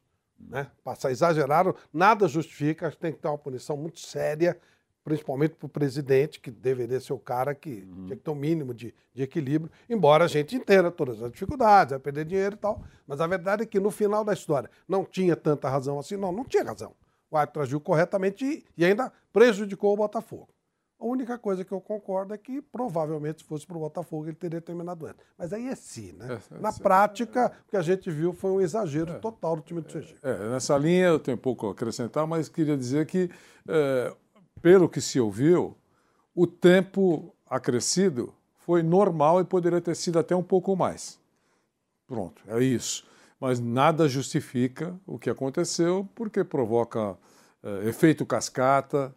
É, sem dúvida, quem vê as imagens em qualquer ponto do Brasil que seja um pouco mais inflamado pode criar esse tipo de, de agressão. É, Eu lamento profundamente, mas acho que tem que ter uma punição eh, eh, rigorosa. Isso não pode, não poderia ter acontecido.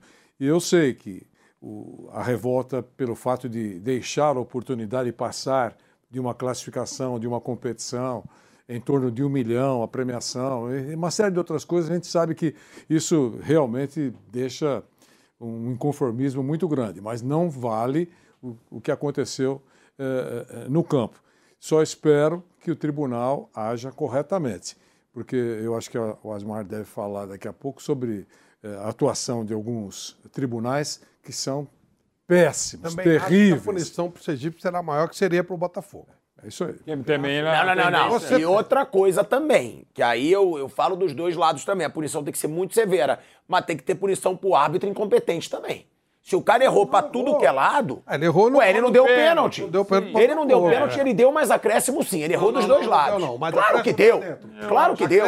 É não até- foi é escanteio. 54, não não, foi escanteio é um erro. Ele Não, não, arrumou não, o não. escanteio Antes de completar Botafogo. 55. Exatamente. Antes de completar Isso. 55. Mas já, já tinha acabado. Não, não. Passou do tempo. Não, não, não. 54 pode Antes de completar, tá 54, dentro, 59, tá, tá tá dentro, valendo. é regra. Entendeu? 54, ok. Mas até completar o 55, Mas aí você vai dizer, tá valendo. se fosse o Botafogo, fosse o Botafogo, Sim, se o Botafogo, concordo. certeza Mas ele não cometeu, isso não está Mas, errado. de novo, o gente- erro talvez o escanteio. Quantos jogos a gente tem visto, infelizmente, de eh, arbitragens infelizes, ou sempre lembrando que, como a regra, na esmagadora maioria das situações é interpretativa, eu posso achar um pênalti, como acontece É isso aqui, aí. você- o Vanderlei pode achar que não é, quem está certo? Ninguém. É uma questão de interpretação, ok. Se toda questão de interpretação acabar desse jeito, um presidente de clube invadido, então dá, né? absolutamente perdido. Né? A gente viu, para não ir longe, esse ano, sei lá, arbitragens talvez piores que essa. E, não, graças a Deus, não ficaram nesse nível. Mas a gente teve problemas no Atletiba agora. É, Oremos que nada aconteça nesse sentido no Grenal e em outros jogos, fases decisivas dos estaduais, também, já mata-mata Libertadores, daqui a pouco começa a Sul-Americana, enfim, a gente torce para que isso aconteça. Mas, de novo, a gente vai ficar na torcida, porque se não lance, a gente entende, de novo, gente, a gente tem torcedor do Sergipe. O do inconformismo, Sergipe, né? Inconformismo, normal, o próprio goleiro diz. Claro, era um jogo pra história essa dele. história, é um jogo histórico, imagina eliminar o Botafogo é sempre enorme e tal. Mas se toda vez que aí tem uma arbitragem que é discutível, assim, a gente está discutindo aqui, ficar assim, gente, aí acaba. Nem entra no campeonato. Estão perdidos. Sem dúvida. Não, mas vocês concordam que o árbitro também tem que ser punido ou não? Não, se ele errou. Pra mim tem. Claro que tem. Não, não, mas se ele, é, se não ele errou. ser, não levar a bandeira. É, um- Se, se ele errou. É. Do pênalti, que tá- já criou uma dúvida aqui. Pode ser, pode não ser. É, o VAR. É nessa hora É, que só vai entrar nas oitavas. que, na- que na do precisa ajudar.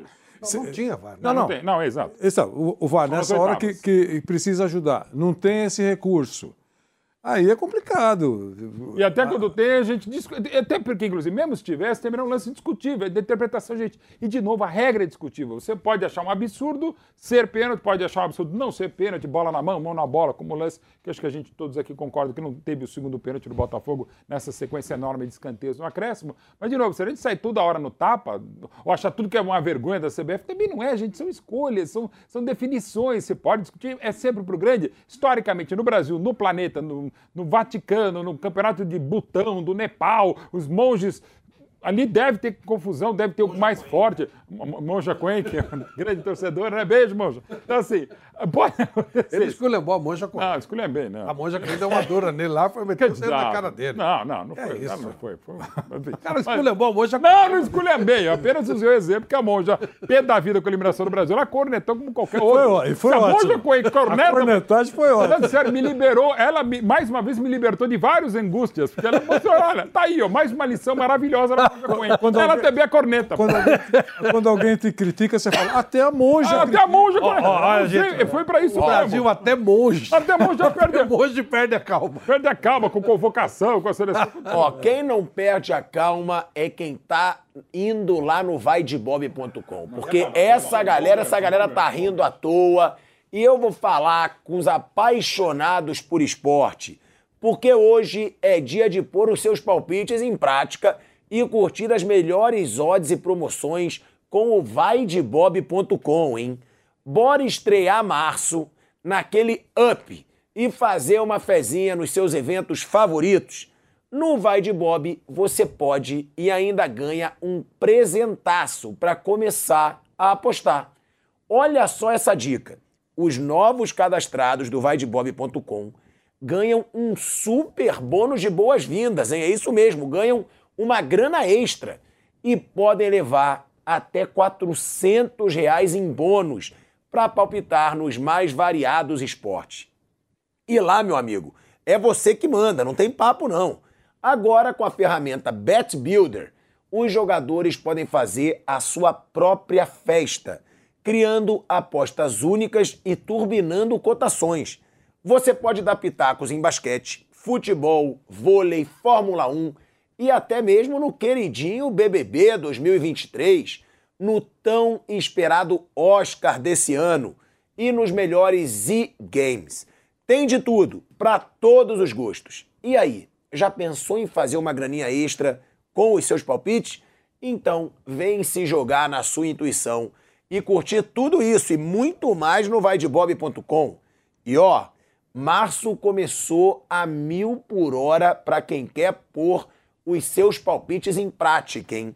Nesse início de mês, os fanáticos por futebol, como o Vai de Bob, já começam curtindo vários jogaços internacionais. Segura essa. Tem Liverpool e Manchester United pela Premier League, Roma e Juventus em rodada da Série A do Campeonato Italiano, Borussia Dortmund e Leipzig pelo Campeonato Alemão, Atlético de Madrid e, Ser- e Sevilha pela La Liga e muito mais. Só tem duelo de qualidade. E no vaidebob.com o torcedor já sai ganhando. Olha isso! Deposite pelo menos 30 reais, selecione a opção Ligas da Europa e ganhe 10 reais em free bet. É isso mesmo. Você ganha de bônus 10 reais em free bet para apostar nas melhores competições europeias. Depositou, ganhou mais 10 reais na conta. Corre lá no vaidebob.com, confira os termos e condições e bora palpitar. Porque essa promoção tá imperdível, galera. Quer ganhar uma grana extra do site? Isso você só tem no vaidebob.com.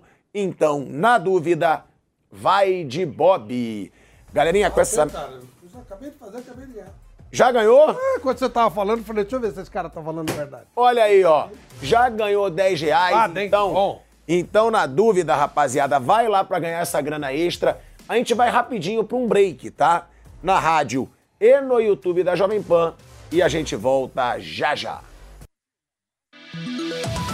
Informação, tradição, opinião, política e economia. Os pingos nos is. De segunda a sexta, às seis da tarde, na Jovem Pan News. As lojas 100 têm preço baixo sempre, mas neste mês o preço baixo será mais baixo ainda. Loja 100. É a sua chance de comprar tudo o que você precisa em condições ainda melhores. É o super mês do consumidor nas lojas 100. É preço mais baixo para você comprar mais fácil ainda. É crédito mais facilitado, mais prazo e prestações ainda menores. Super mês do consumidor. Facilidade assim, só nas lojas 100. Loja 100. Mais uma vez, como sempre, imbatível. Curta em áudio e vídeo o melhor do jornalismo, do entretenimento e dos esportes do seu celular ou tablet. Panflix. Assista onde estiver, na hora que quiser.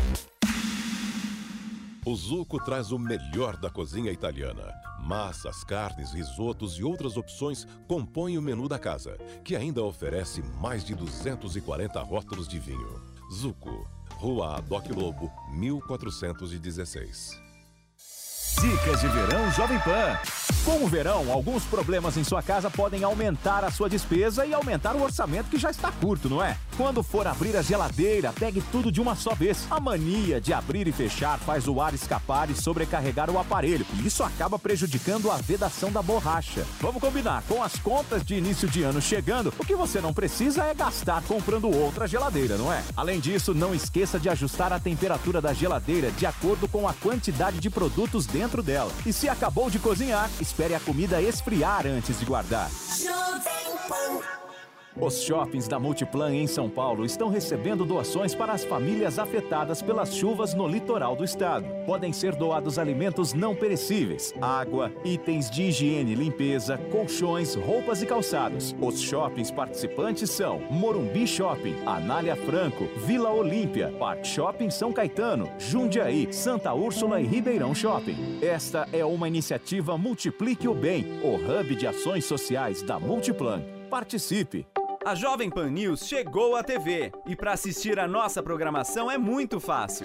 Se você tem TV por assinatura, procure pelo canal 576 na NET, Claro TV, Sky e DirecTV Go. Pelo canal 581 na Vivo TV ou também pela Oi Play. Já na Parabólica é só sintonizar o canal 7 digital. Mas se você quiser assistir na palma de sua mão, no celular ou tablet, é só baixar o Panflix na sua loja de aplicativos e assistir 24 horas no mundo todo.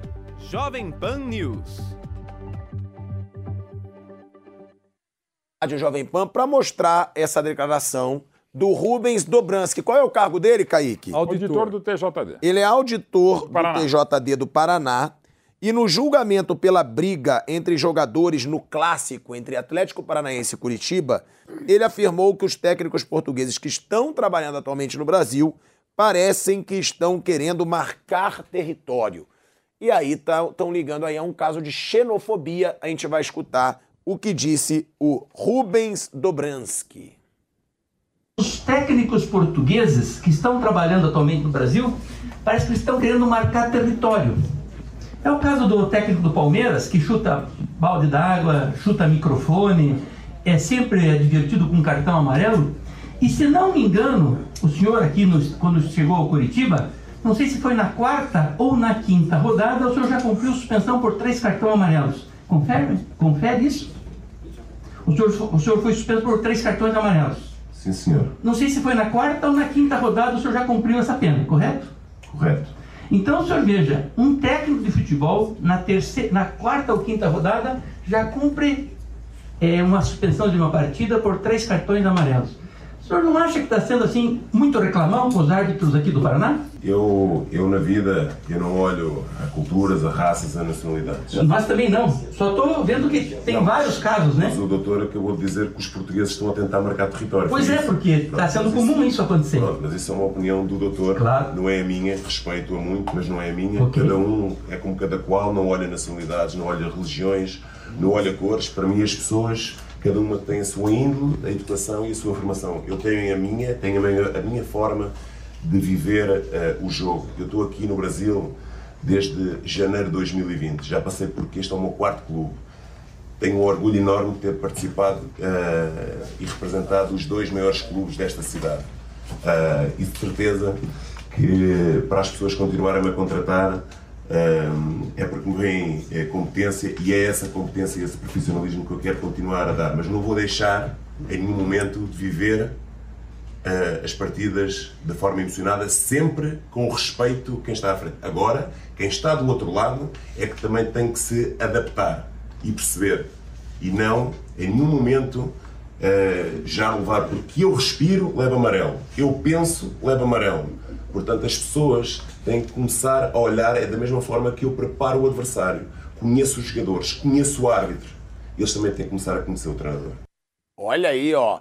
Foi muito bem o Antônio Oliveira. Muito bem. Calou a boca do cara ali de cara. Com certeza. No, a, a- a dele inicial foi fantástica. Né? O equilíbrio. Não- sem, de, sem de respeitar a raça, a nacionalidade. E tem, eu também não entendo esse recalque aí dos brasileiros com os Eu acho- portugueses. Esses tribunais de justiça, não servem para nada.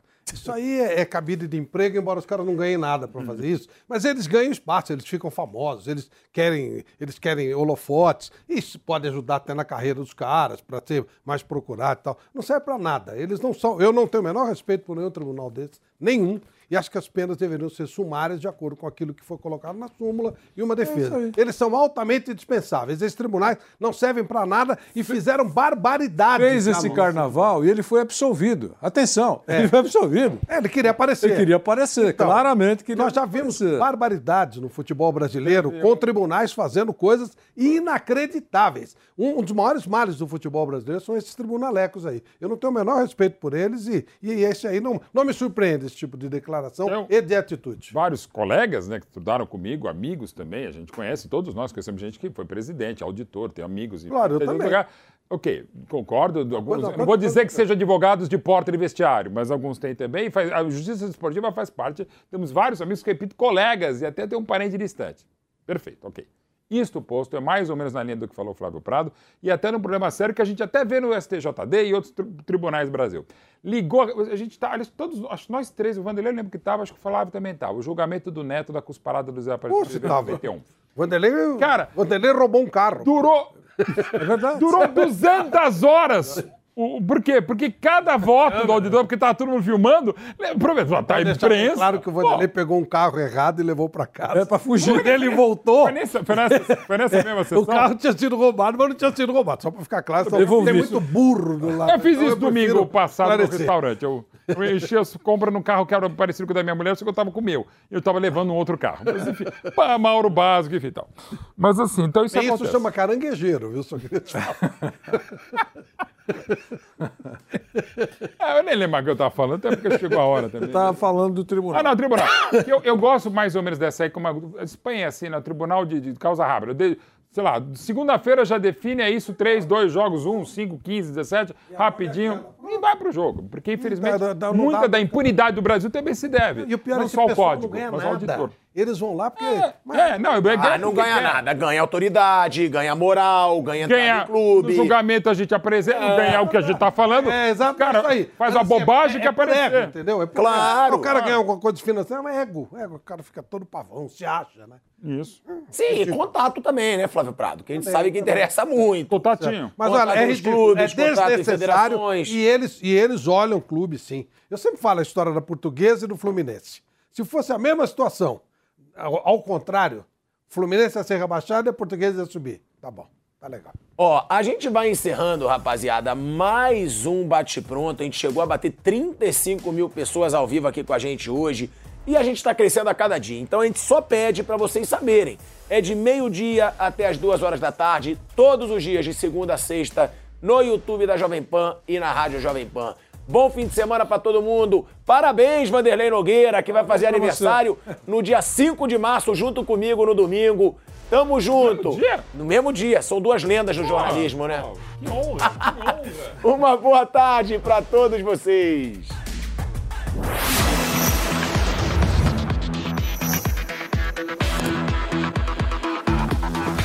Bate pronto.